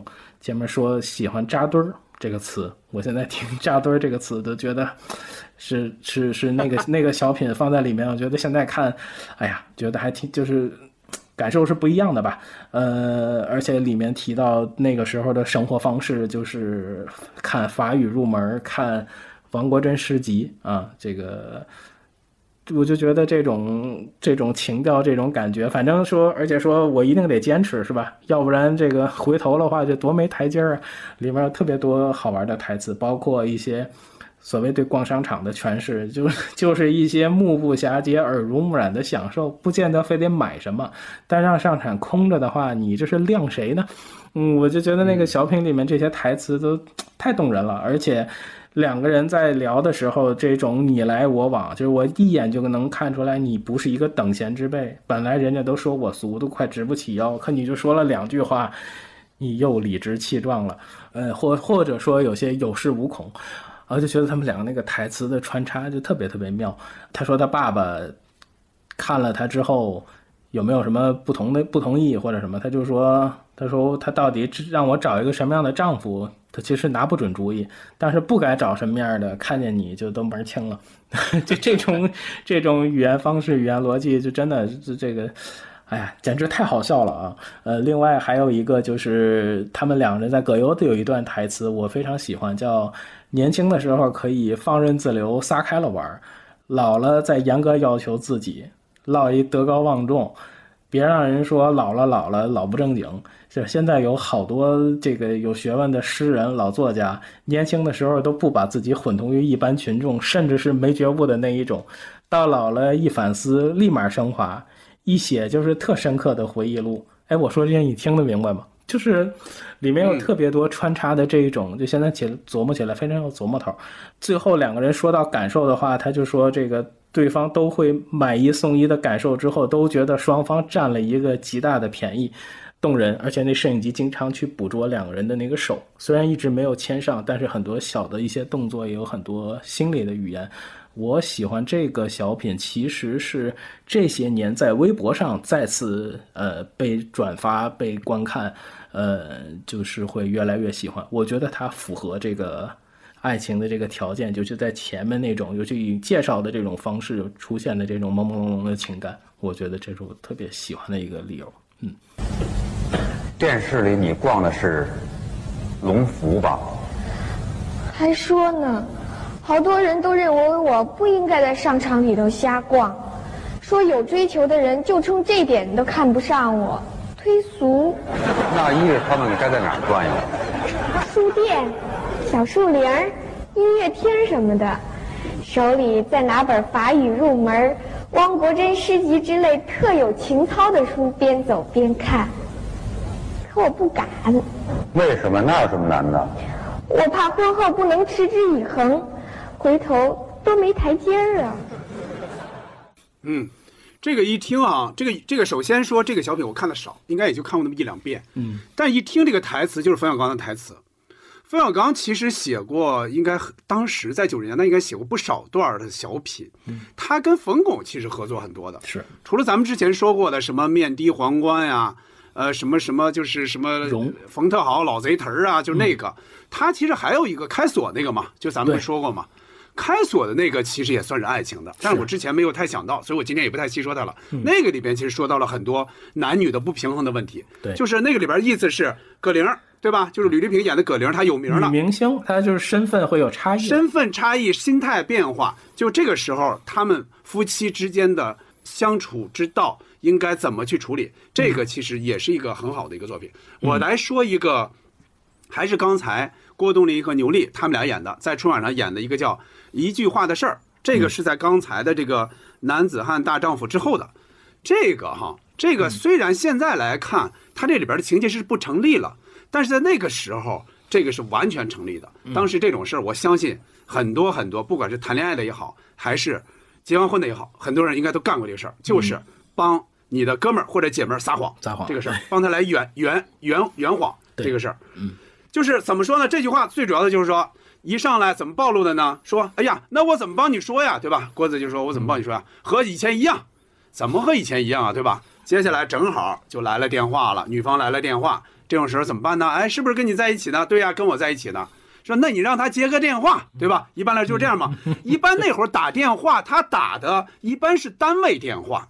现在你想想，谁会打单位电话找人呢？对吧？基本上你不知道人单位电话是什么。但那会儿有名片有什么的，或者是你家里人嘛都知道嘛。嗯他是先打你的单位电话，找不着你再打手机。当时是有这样一个传统，这样一个可以说一个社交礼仪的。是。但那会儿你看，他等于他爱人打过去，打到单位，结果说，哎，他在在，但是他上厕所了，对吧？那你上厕所人接不了你电话嘛？要不然他给你打回去，不用了，我知道他跟你在一起，我就放心了，大概这个意思，对吧？合起伙来骗嘛，骗老婆嘛。嗯。结果连着来了好几个，郭冬临都是这样去骗过去了。嗯。牛莉就认为这不对，你们这不是善意的谎言，你们这是公开的欺骗。嗯。然后郭冬临就跟他说，都是这样的。到你，他们你的小姐妹也是帮着这么帮你去说，真来了那么一个电话，女的也帮牛莉这样去圆谎，而且这个里边郭冬临还说到了一句像是金句的那么一句话：“你用谎言去验证谎言，得到的一定是谎言。”还有这么一句，对吧？对啊，那个时候你看啊，嗯，他就是我刚才说那种情况嘛，所以这个谎它是成立的。所以你看这个小品啊，就是那个画外音那个人，他有好几个人来演嘛，来演画外音这个人，男的声儿、女的声儿，好几个人，大概有四五个人轮番上场。但是这个现场的效果是极好的，非常非常好，因为人们相信，因为得到了共鸣，觉得这种事儿我也遇到过，或者我就曾经这么干过。你看现在，那你去厕所，你首先要拿的不是手指，因为厕所一般都有手指了。现在 第一时间要拿的就是智能手机。是你上班的时候，你拿一个智能手机，你在那儿玩一会儿，不管是是回微信也好，朋友圈也好，刷微博也好，玩游戏也好，你等于是。呃，带薪带薪上厕所嘛，对吧？人们都愿意拿着拿着手机在那儿多待会儿，甚至你不知不觉可能十分钟就过去了。但是现在你看这个谎，你就不成立了，你不可能有这种情况嘛。那个也得提醒一下，就是带薪上厕所，那个微信千万别连上。贾玲就犯过这个错误，就被投到大荧 大屏幕上了。呃，反正总的原则就前面都是闹笑话嘛，前面就是各种的，就是有一点那种大家觉得哎呀，我就这么干的，好像有一点被说中了哈。到最后的总的原则，我觉得是特别好的，就说以后咱们都阳光点儿。就是阳光点儿，因为你这个事儿，你本身你也没有想怎么着，对吧？你这个事儿，你也不是说是多么坏的事儿，那你就实话实说嘛。你只要是正事，你就也不用撒谎了。有的人就觉得，我就撒一个小谎，善意的谎言，我就没必要去再为他解释这个事儿了，就省得麻烦。你看，就是大概就在结果引起了更大的麻烦，大概往往是这样的。嗯，喂，老王大哥。哎，老王大哥，我是郭子的爱人丽丽。啊，丽丽啊。啊，郭子到现在还没回来呢，说跟您在一起呢，是吗？呃，呃，啊，对对对，我们在一起了。那您让他接个电话吧。呃，这，呃，啊，郭子上厕所了，呃，要不我让他给你回过去？不用了，就让他在厕所里待着吧。去哪儿？我去上趟厕所。站那儿。嗯，呃，捕头刚才举的那个例子是大家用阳光的方式解决了，然后呃很很奇妙的一个结果。我现在举的这个例子呢，这个男主人是想大事儿化小，小事儿化了，那不就没事儿了吗？但实际呢，说这句话的时候呢，让太太听见了，太太就用很专业的一句话回复他说：“没事儿，你画什么了啊？”嗯，我所以我想说的这个小品就是。我个人比较钟爱的一个哈，就是一条红纱巾，是杨磊、石富宽和李建华表演的。呃，这个杨明终于要说这个，终于要说这个了，可可激动了啊！因为这个是已经进入到了婚姻的婚姻中哈，而且是这个小品表现的就是一个因为职场的关系，然后夫妻两个人互相猜忌的这么一个过程。呃，两口子这个猜的时候，有的时候是。正常猜，但有时不时他这个媳妇儿也两头堵。李建华作为配角这个角色进来，既平息事儿又火上浇油。呃，总之我小的时候很喜欢看这个小品，也是这个家庭题材里面很好玩的一个。呃，杨雷在这个小品里总是投去审视的目光啊，那个目光是特别特别犀利了。嗯，石富宽扮演的这个。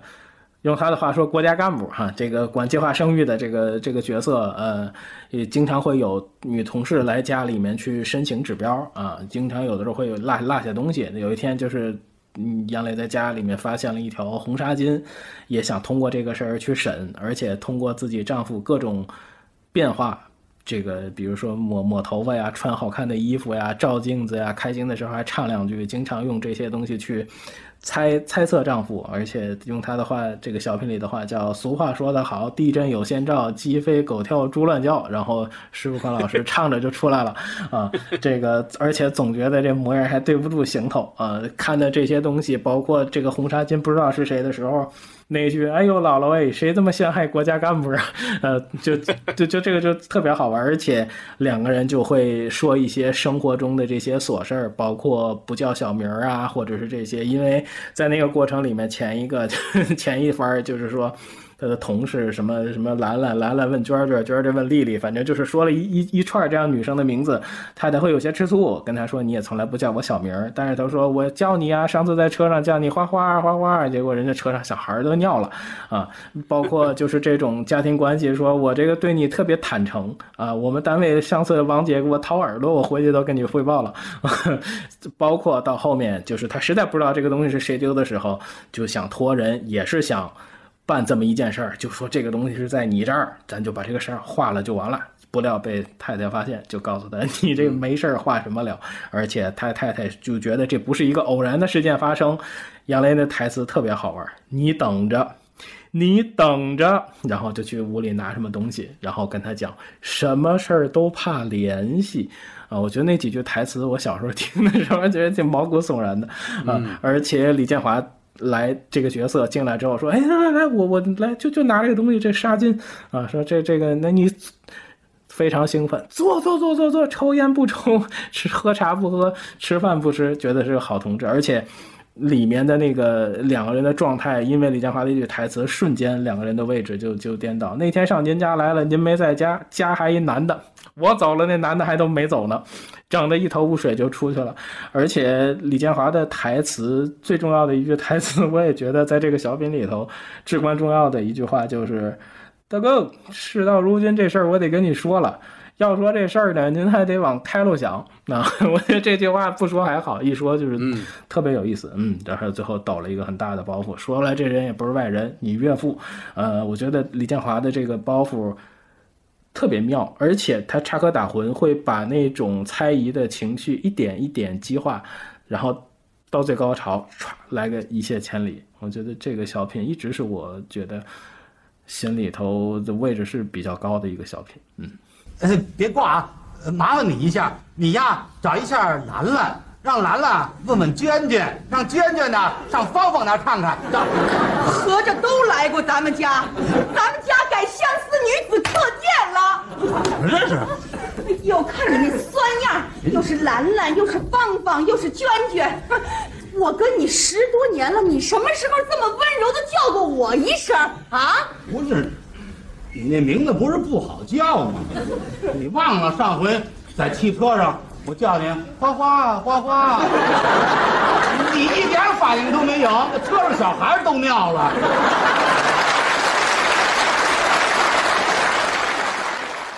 嗯，杨明今天算圆梦了啊，因为他因为我知道他特别喜欢这个小品。对。这个这个我对他印象确实是不深，而且我发现杨明今天肯定有意要绕开一些春晚小品啊，那我就跟你反着来。我接下来说的第三个是潘长江和黄小娟的《桥》，嗯，这个是我也觉得这是潘长江的小品里算不错的。哦，竟然不是过河。养鸡场的经理，对，这是潘长江，他要表白。其实他小时候，他很小的时候，他跟黄小娟扮演这个人其实就是青梅竹马，但是。他就是因为对方的父母看不上自己，他也不坚决，最后结果就黄小娟就嫁给别人了。这个时候，黄小娟她其实已经离婚了，她要跟他表白，但是还是张不开口。黄小娟呢就就激他，激将嘛，激将法嘛，就说哎，桥那头有人等我，桥这边啊没人等。说怎么没人等啊？是老谁家那小谁嘛？就就这个桥呢，就说起来了，这个桥是他们俩小时候经常在一起玩的一个地方。但是呢，就是因为他长得太矮了嘛，对吧？他爸说，就是你爸那说的好啊，老秧的茄子没长开，说自己啊。结果黄小娟嫁给了别人，那个人呢，呃，结婚之后就是不像样嘛，对吧？就是非打即骂呀什么之类的。结果后来就又离了婚，离了婚之后，呃，潘长江把他从桥那头接到桥这头。帮他去建养鸡场，哎，我自己活得又像个人了，怎么样？怎么样？其实他肯定心里都明白，其实黄小娟肯定是明白的，但是潘长江他就不说这句话。那这种时候那怎么办呢？女的又不好太主动去提，所以这种时候他就想激励他。那你说不出来怎么办？我说的不好，说不好你就唱，嗯，唱，你唱的不好，唱的不好我也愿意听。这种时候，潘长江展示了他的唱功，就唱了一段那个再也不能这样活，就是。露露女人景啊，什么这这这个主主题歌吧，嗯，唱的确实挺好，但当然他是假唱了，肯定是假唱，但肯定是他自己唱的。这个就相当于把这个话给说出来了，结果唱完唱到这儿还要抖个小包袱是吧？嗯，说光唱的好吗，唱的好啊，没听着别的了，没听出来呀，这么扯的白忙活了。这然后再说哦，那那其实我都听出来了，我知道什么意思了。哎，俩人很浪漫的，哎，站到了桥中央。开始说了，就开始说咱们之前说的那个台台词了啊。今晚的月亮多圆呐！是啊，今晚的月亮真圆呐！你都不想说点什么吗？想，你说，今晚的月亮真圆呐！就有这么一段终于说出来了，阿拉又说出来了，结果掉到河里去了。这个啊，这个底也是很好的一个底，它前边基本上是很现实的，但是后来就进入了一个。有点像舞台剧的那个形式了，嗯，因为那个音乐也好，包括那个舞蹈也好，那个就是一个传统的一个民歌和舞蹈，就这个音乐加起来，你看那他那个他那个装金龙的那个那个框，它其实没底儿嘛，就正好就相当于就是让就是让潘长江给钻进去的，这样俩人那个动作非常协调，调子也特别好听，那个底特别欢快，这个就结束了，嗯，很喜欢这个小品。今晚的月亮多圆呢！是，今晚的月亮真圆呢。你就不想说点悄悄话？想，想说啥？今晚的月亮真圆呐！我我还想说我爱啥？爱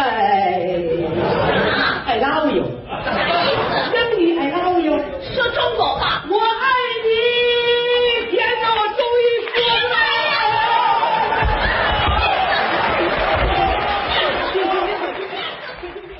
嗯。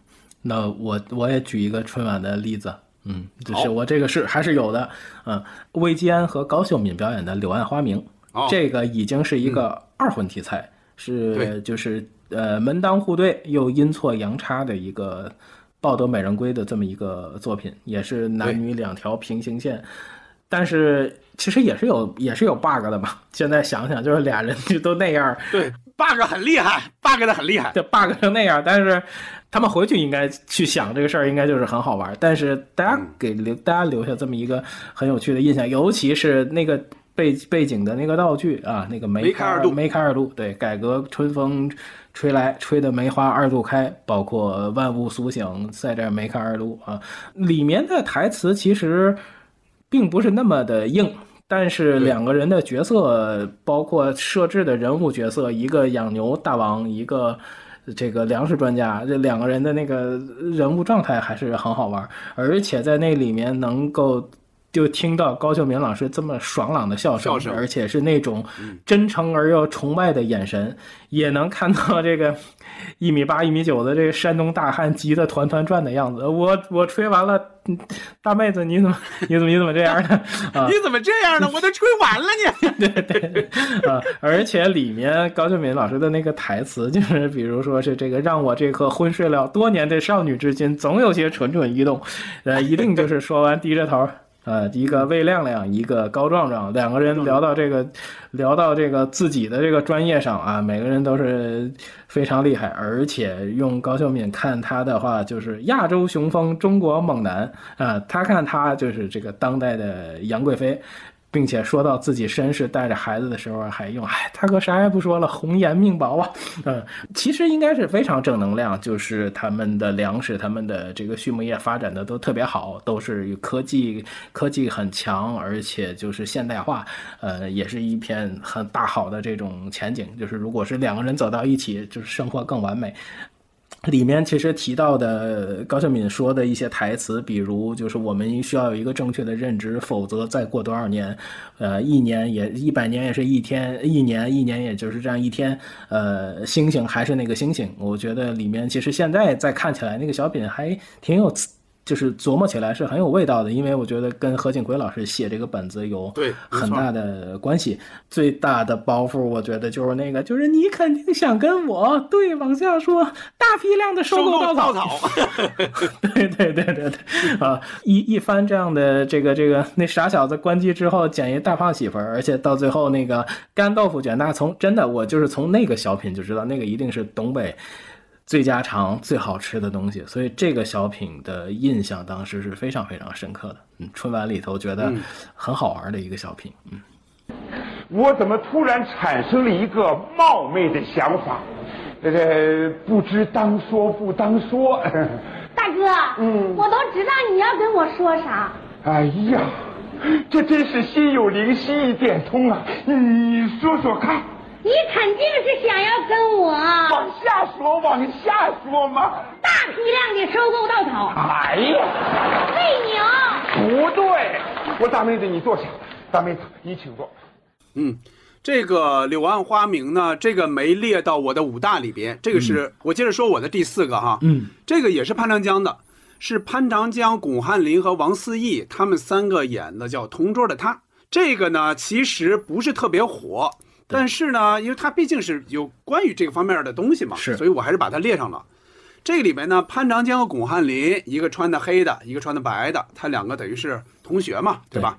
他们要和海外归来的这个老同学阿芳，就是王思义扮演的这个人要见面。嗯，王思义当时是非常火的啊，刚演完《水浒传》的是，对，央视版《水浒传》，就是两个人都认为阿芳叫自己来，就是要把感情升级。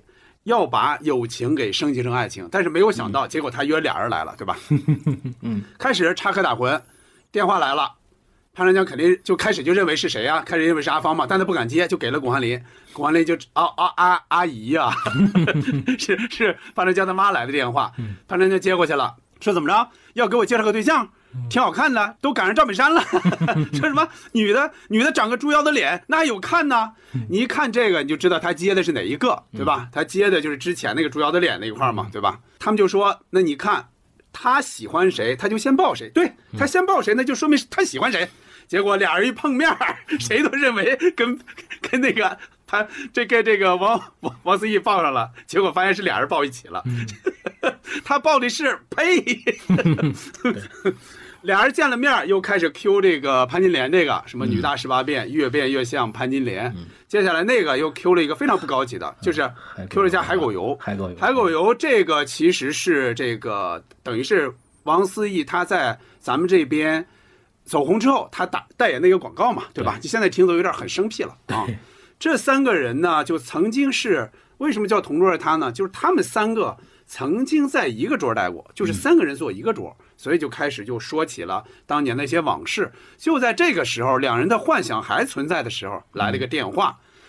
王思怡接电话就说：“老公啊，那会说啊，老公啊，他们老板叫老公。对对对对啊，宝贝还好吗？哦，宝贝，宝怎么还有宝贝啊？啊，他们家小狗嘛，小狗叫宝贝。对对对啊，记得给宝贝喂奶呀。啊，小狗还喂奶吗？啊，小狗啊，现在也讲究母乳喂养啊，呸！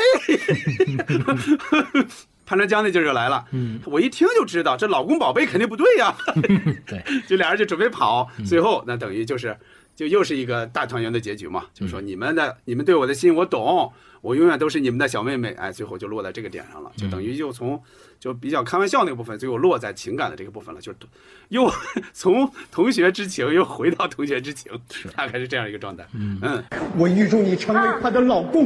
老公啊，她老公已经给她来电，她已经有老公了。别慌，别慌，也许他们老板姓龚，所以喂，她老公啊，没事，我挺好的，我现在正跟我的老同学在一块儿呢。你看没事儿。咱们家宝贝还好吗？还有宝贝呢。也许他们家养的小狗叫宝贝，有道理。千万要记得要按时喂奶哦。狗还吃奶吗？啊，对，狗狗也讲究母乳喂养。呸！我再问我也明白，是老公宝贝肯定不对。那就这样了啊，拜拜。我我列的第五个小品，比较比较新啊，也是这个节目题材成功的吸引了我的注意力。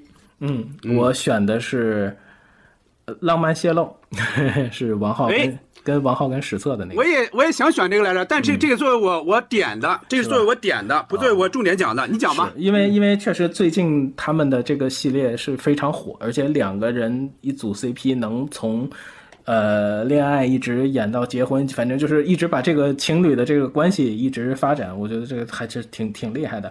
而且这个是我对一年一度喜剧大赛呃开始看的第一个第其实是第一个小品，嗯，我是觉得这个戏首先要感谢灯光老师啊，这个粉粉的光线很动人，而且呃，这个情花开的这个旋律一响起，戏就来了，嗯，人物自己的切换也都特别的自然，很喜欢他们两个人在这个里面的表演，整体就是非常非常放松的一个小品，一句直女，嗯，我觉得无论后面的戏怎么闹怎么过，我都觉得是合理的。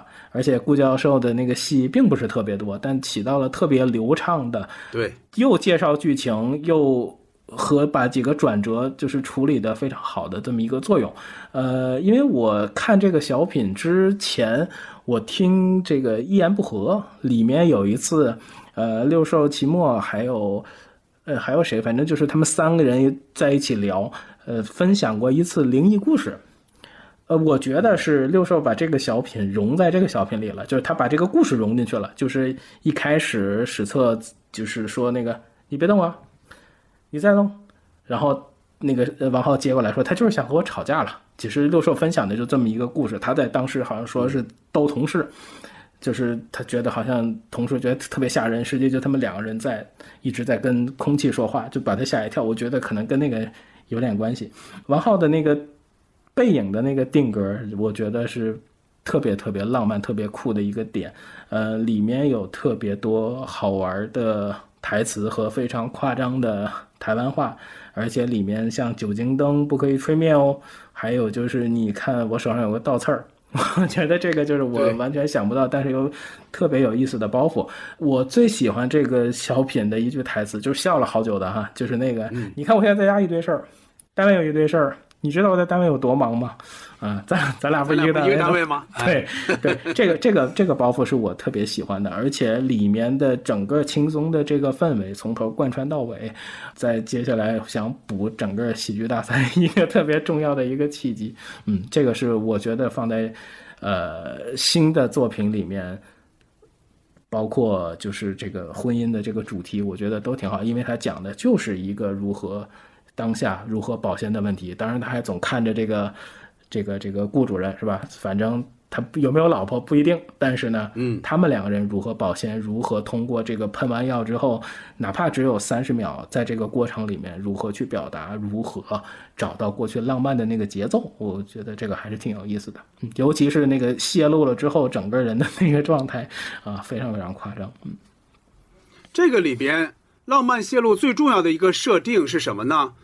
那个点我还真想到了，嗯，就是开始他们用的那个根本就不是真正的浪漫气体，这个是非常重要的一个设定。我在开始看的时候，我就想，这个如果是个假的，那个这就太浪漫了。结果他就是那么设定的，那开始就是假的，最后出来那个才是真正的浪漫的一个气体啊。这么快就回来了？它功效只有三十秒啊！可是你刚才好浪漫，浪漫什么呀？这么大人说那些话很尴尬的。我好喜欢。哎，等我。你去哪儿？我等你啊！你是关灯了吗？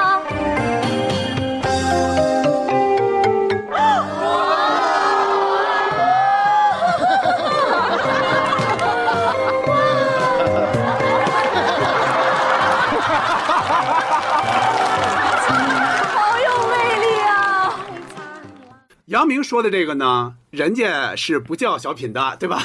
人家叫新喜剧，新喜剧哎，一年一度喜剧大赛。这个里边，你既然说到了，那我也另外 Q 一个，就是叫《走花路》。嗯，《走花路》也是我比较喜欢的。这个《浪漫泄露》呢，这个是等于是王浩和史策他们俩主演的。嗯那个《走花路》是他们两个基本上不承担太多搞笑的东西，而是那个黄澄澄和叶刘他们两个在他们两个主演的。嗯但这两个就是王浩和史策，他们两个是演夫妻嘛，嗯大概是是那么一个形式。嗯那个其实也是有一点感动人的。那个看的话，而且尤其是家里有女儿的 老父亲们，嗯如果看那个会更有感受。嗯，我又回来啊，我又回到了春晚舞台上哈。嗯我开始说我的第五个作品，这个是蔡明和郭达的《机器人去化》。嗯，他在蔡明、郭达的小品里也不算特别特别出彩儿的，因为他俩的小品反正总体都不是特别精彩。但是呢，好像是冯小刚写的这个。张悦老师，这个小品是张悦老师写的。嗯，哦这个呢，怎么说呢？就是因为咱们今天的主题是关于这个感情、爱情的事儿嘛，所以我还是把它列了进来。嗯，就是因为现实中的女人不完美，嗯郭达呢就从网上订购了一个机器人儿。嗯，他怎么着呢？他是按照毛阿敏的设定定做的，这就可以看出，在九十年代初，毛阿敏就是阿敏的他的一个这个这个影响力哈，嗯当时的一个知名度。嗯，按照这个模样去定做，结果一打开包装，发现啊，怎么长得像蔡明？怪不得给我打了八折呢。对，他呢，他想一上来他就想亲一下是吧？亲一下这个机器人儿，结果。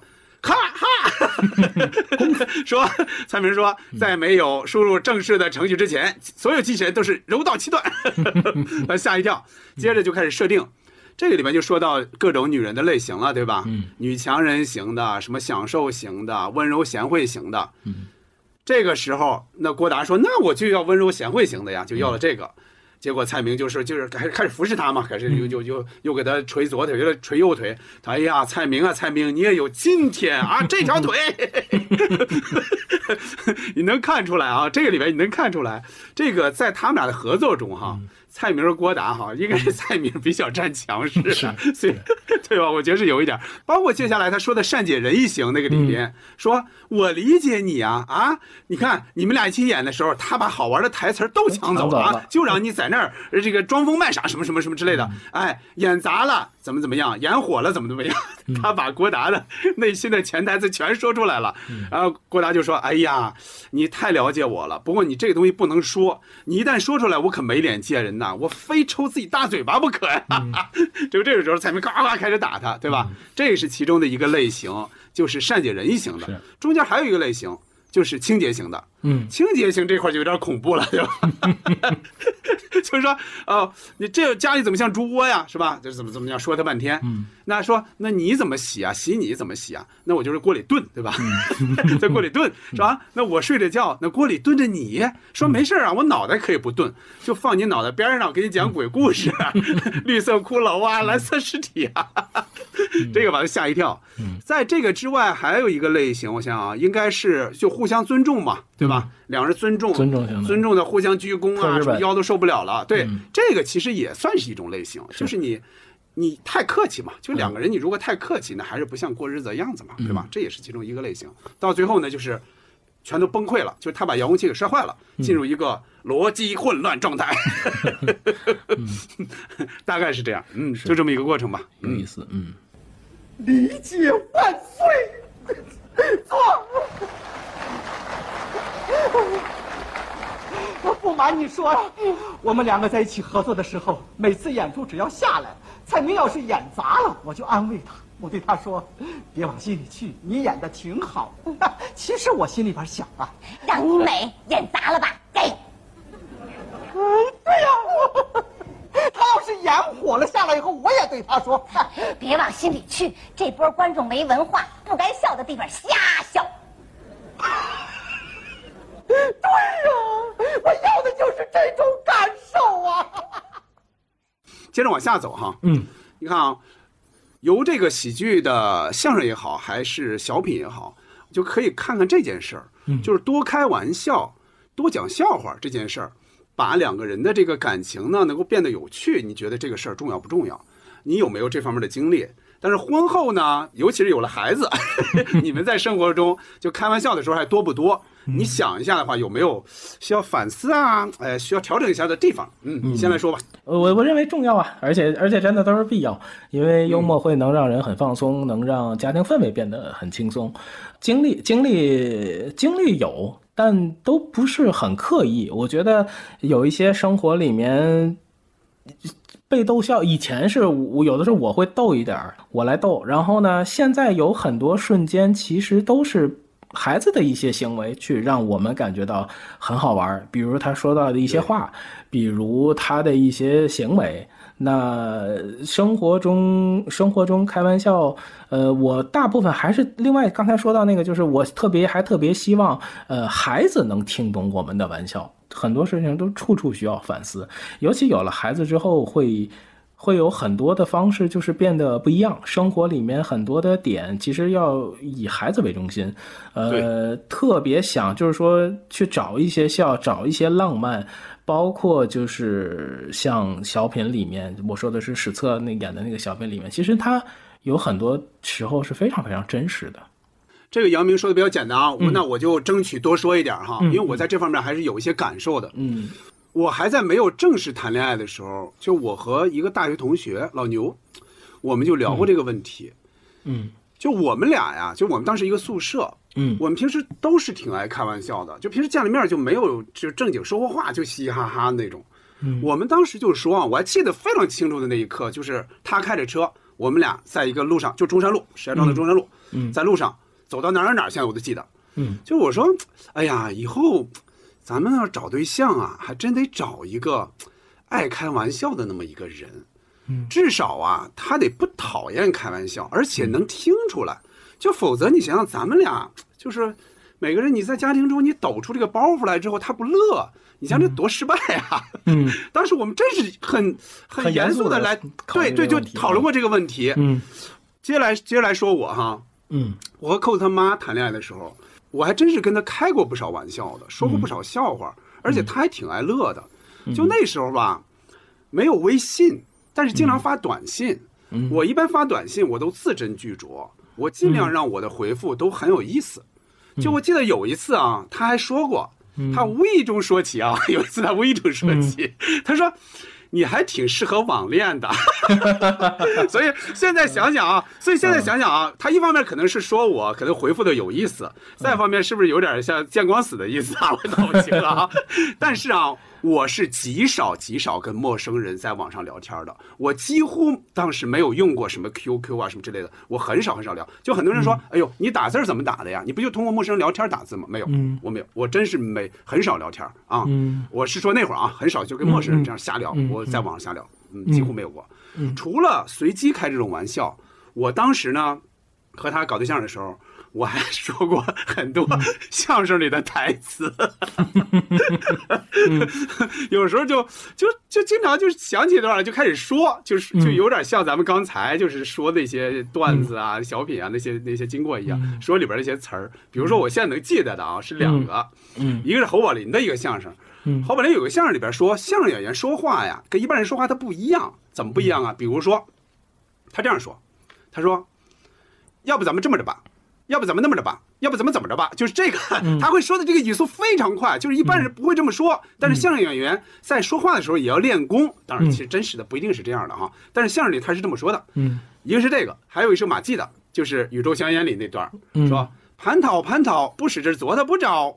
就这个，我用倒口一说，把他也乐够呛，因为他北京人嘛，他他对这些还是接受的比较快。还有就是我们也聊过《我爱我家》啊，这个肯定是聊的也算比较多的。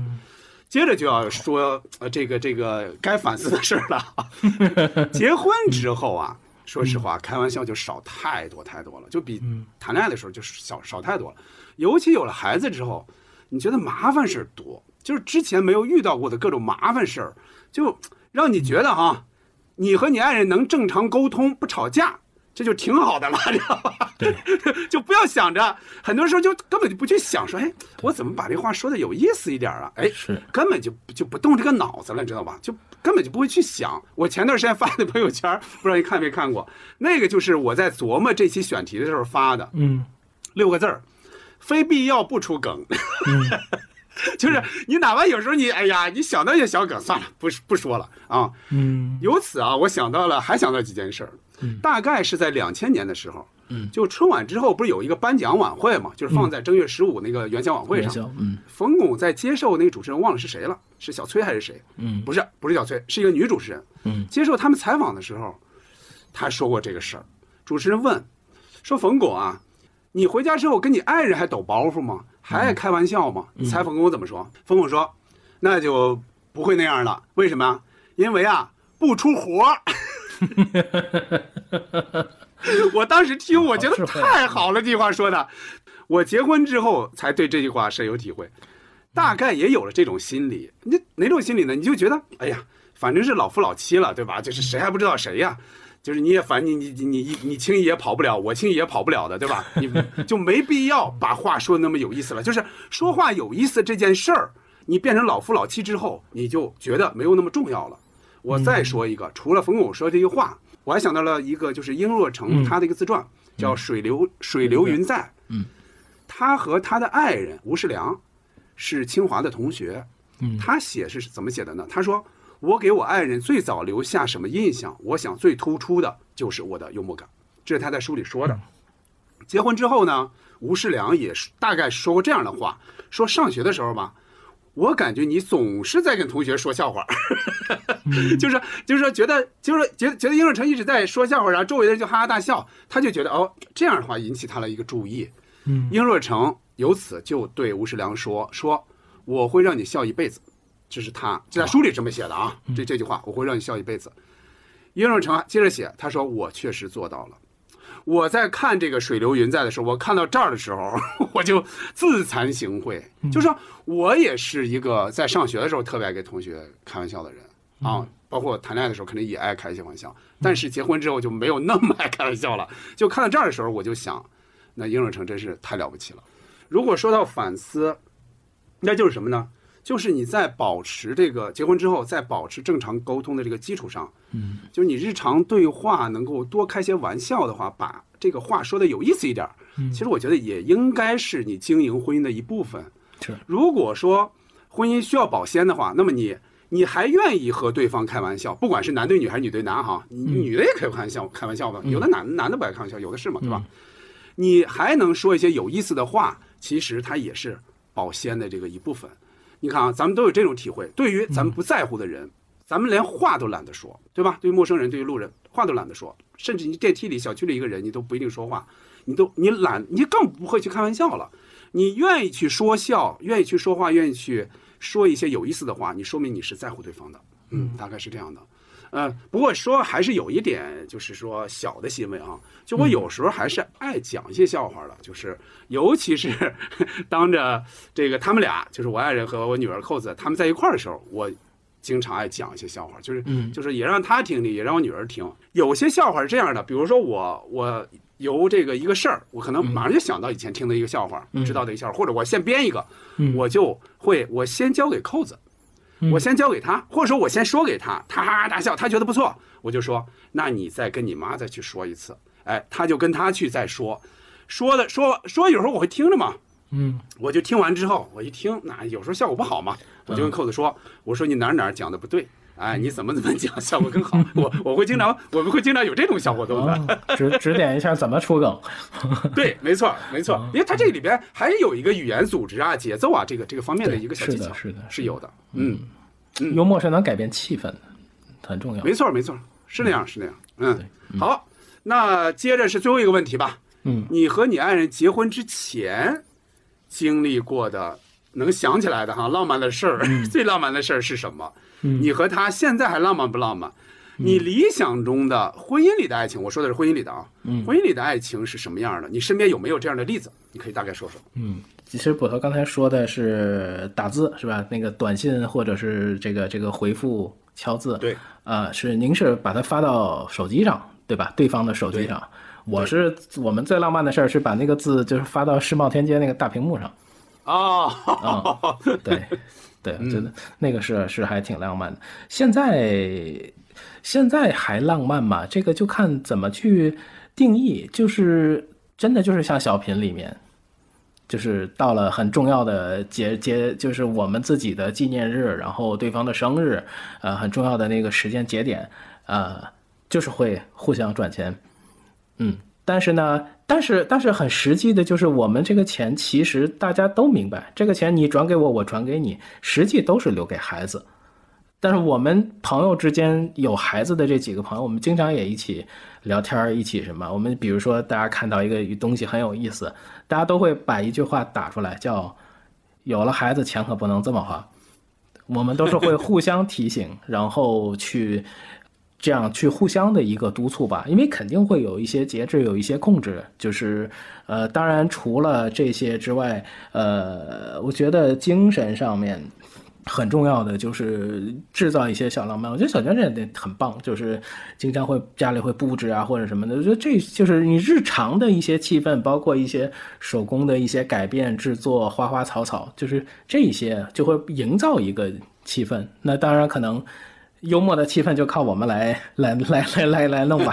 呃，理想中爱情的样子，其实我更想的可能就是是生活里面的样子，就是就是每天精神饱满，孩子去上学，我们去工作，然后去迎来新的一天，然后晚上把饭菜做好，然后回家一起吃饭，早睡早起。我觉得这个就是。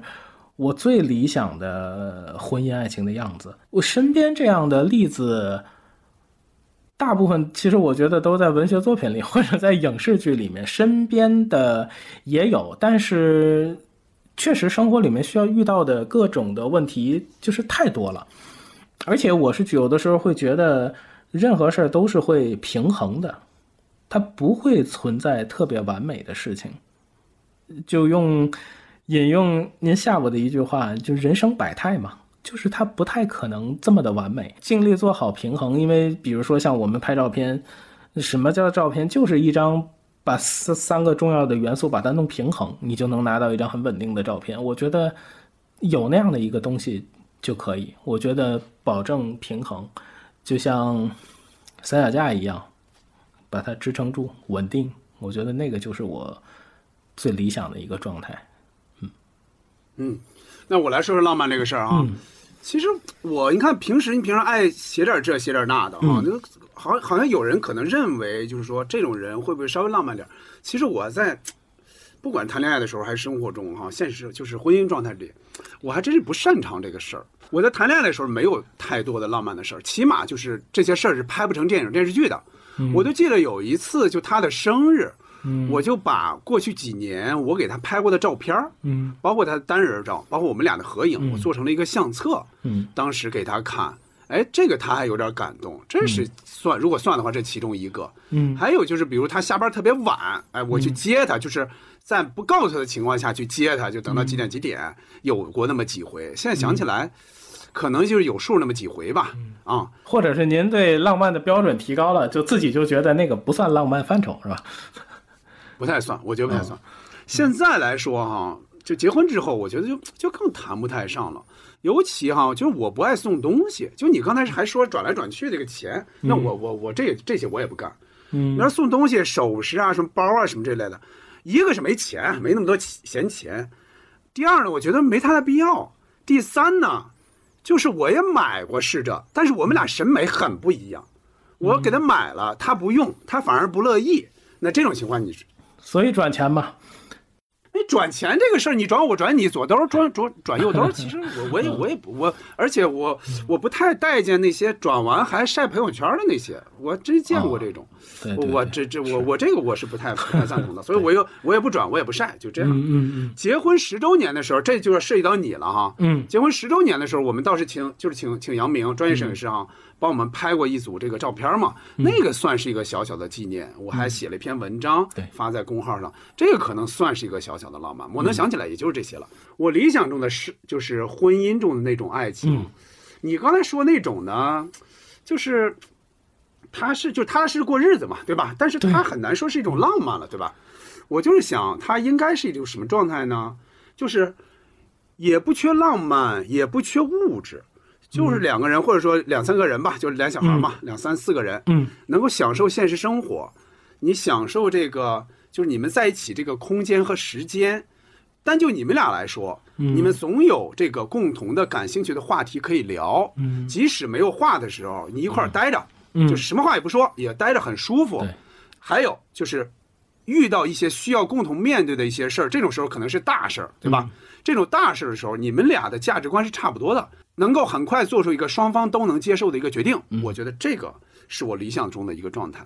嗯你刚才没有举例子啊，我接下来要举例子了啊。嗯我是能想到这样的夫妻的，我想到的是谁，也是你认识的人，就是咱们共同的朋友，文化有限的这个播客的主理人杨大一大老师，大老师和他的爱人霹雳。嗯我想的是他们俩，嗯因为我最早注意这个事儿哈是什么时候哈？嗯我最早看大一啊，他有时候会发一些照片儿是他吃饭的时候，就中午带饭带的一些盒饭。哎，我说他晒这干嘛呢？我最早总以为他是买的，他会把就是连着那么四五天是吧？那一个礼拜的饭摆在一起，发一个几宫格嘛。嗯哎，我说他老发这干嘛呀？后来才知道，那个是他爱人霹雳给做的，极为精致。是从做的那个东西到摆盘儿，到那个那个就是美食美器吧，就各种吧，就是那个光线照出来非常漂亮，非常精致。就是你就认为是买的，而且很高档那个东西。嗯，霹雳再接着说霹雳这个人哈，他可以说是一个生活家，他在豆瓣上是人气很高的一个达人。是他把家里能规制的井井有条，而且非常喜欢分享一些这方面的心得。和好你看他，没错，你看霹雳平时发那些照片啊，哪哪都很精致，你就会以为他们俩就是他和大一肯定是住在一个特别大的房子里，哪儿都弄得挺好。嗯后来呢，我去他们家做过一次客，我才发现其实他们的房子并不大，嗯而且这个房子还不是很新的房子，是有一定年头的。但是啊，那个屋子你一进去，你就会被这个家所吸引，哪儿哪儿都被他们规制的那么有序，看上去赏心悦目，你就能看出他们过得真是很幸福。嗯而且除了刚才说的这些哈，他们俩的生活过得还很有仪式感。比如说，他们平时总是在一起看影视剧。我这是大一在节目里在在在那个播客里说的吧？他们一年看了多少多少个影视剧，而且他们看完之后会一起在豆瓣上打分，你打几分，我打几分，互相看一看。这方面，我和扣子他妈是上次这样这样，就是说一起看影视剧就一起看呀、看完之后一起评价，我都想不起来什么时候了。那除了喜剧啊，我们很多作品我们都看不到一块儿去，基本上是时间也赶不上，因为他特别忙。嗯他们还有一个，除了刚才说看影视剧这个，他们还有一个浪漫的仪式，因为平时霹雳是都是在家办公嘛，嗯。大一是每天呃要上下班嘛，朝九晚五这种大概。大一每天进门都要摘结婚戒指，就要摘了放在哪哪哪儿。第二天出门的时候，霹雳再亲自给他戴上，就是用这样的一个动作来提醒对方，就好像每天都是新的。这个 我是更是远远做不到。我现在找不到我那戒指在哪儿。首先那个戒指很便宜啊，就结婚的时候也没钱买了很便宜的一个戒指，我现在我估计我找不着在哪儿了。我我说这个，我想说的是什么呢？你不一定每一样都学，但是吧，你会觉得就通过大一个霹雳他们这种状态，你会觉得你互相提醒一下对方，就怎么哎能把这个日子过得就是说跟平时又不太一样，就是让过让日子过得更好啊，更舒服啊，更加身心愉悦。所有的因素加在一起，我觉得那就是更加幸福，因为你你肯定是最后幸福是你最终追求的目标嘛。嗯，这是我想说的。我我觉得我那个结婚戒指应该是放在家里面的一个小盒子里，里面不光是有戒指，还有发票跟信用卡。是开发票，开发票那个。对对对对，将心比心，对对对，将心比心，差不多吧。今天好像突然说了这么多呀，咱们两个怎么也突然说这么多了？有点有点感性是吧？这这这个小静回头，小静回头一听说，哎，这个这个他们俩也说了这么长时间，对呀，这咋弄的这个？这是怎么回事啊？对吧？嗯嗯嗯好吧，咱们接下来就往往下我说到最后了啊。嗯，今天呢，我们从相声说到了小品，嗯，又说到我们各自的生活，嗯在情人节这样一个气氛里呢，聊了聊爱情这件事儿。嗯，爱情呢，大概是两个陌生人所能达成关系的这个最奇妙的一种缘分，它可以把很多年里毫不相干的两个人一下子拉得非常非常近，但也可能因为处理不当，把两个本来很亲密的人给拉得特别远。如果你目前有这样亲近的一个缘分，请一定珍惜它，通过努力去维护好它，因为它来之不易，因为它可以让你变得更幸福。我们人生的一个终极目标，其实也就是幸福一点，也就是这样，对吧？嗯，好，是那关于现实中的爱情，关于喜剧里的爱情，你有什么想说的？可以在各个平台上给我们留言，也欢迎也欢迎加西四五条男秘书的微信西四五条 FM，也就是西四五条的全拼加字母 FM 进听友群，跟朋友们聊聊。最后就祝有情人终成眷属，祝所有的人都能找到更多幸福。感谢收听本期七四五条，下期再见，再见，拜拜，再见。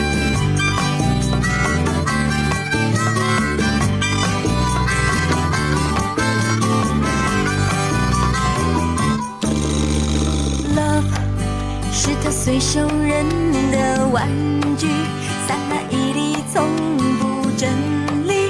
你丢我捡的游戏。是他随口聊的话题，说了就忘，不留痕迹。你情我愿的规矩。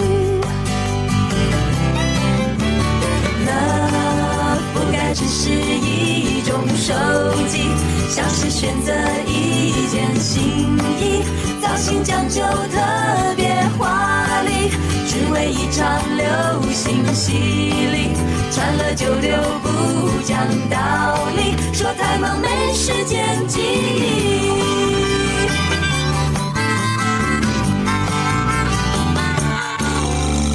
Love 是我随口哼的旋律，专心唱着快乐情绪，就算天空下起雨。Love 是我随手种的花季，粗虫浇水呵护仔细，期待有天想起肆意。Love 如果也是一种手机，像是爱上一件新衣，要是简单不求华丽，可以当做压箱宝地，总是叫人屏息惊奇，越久越深刻的记忆。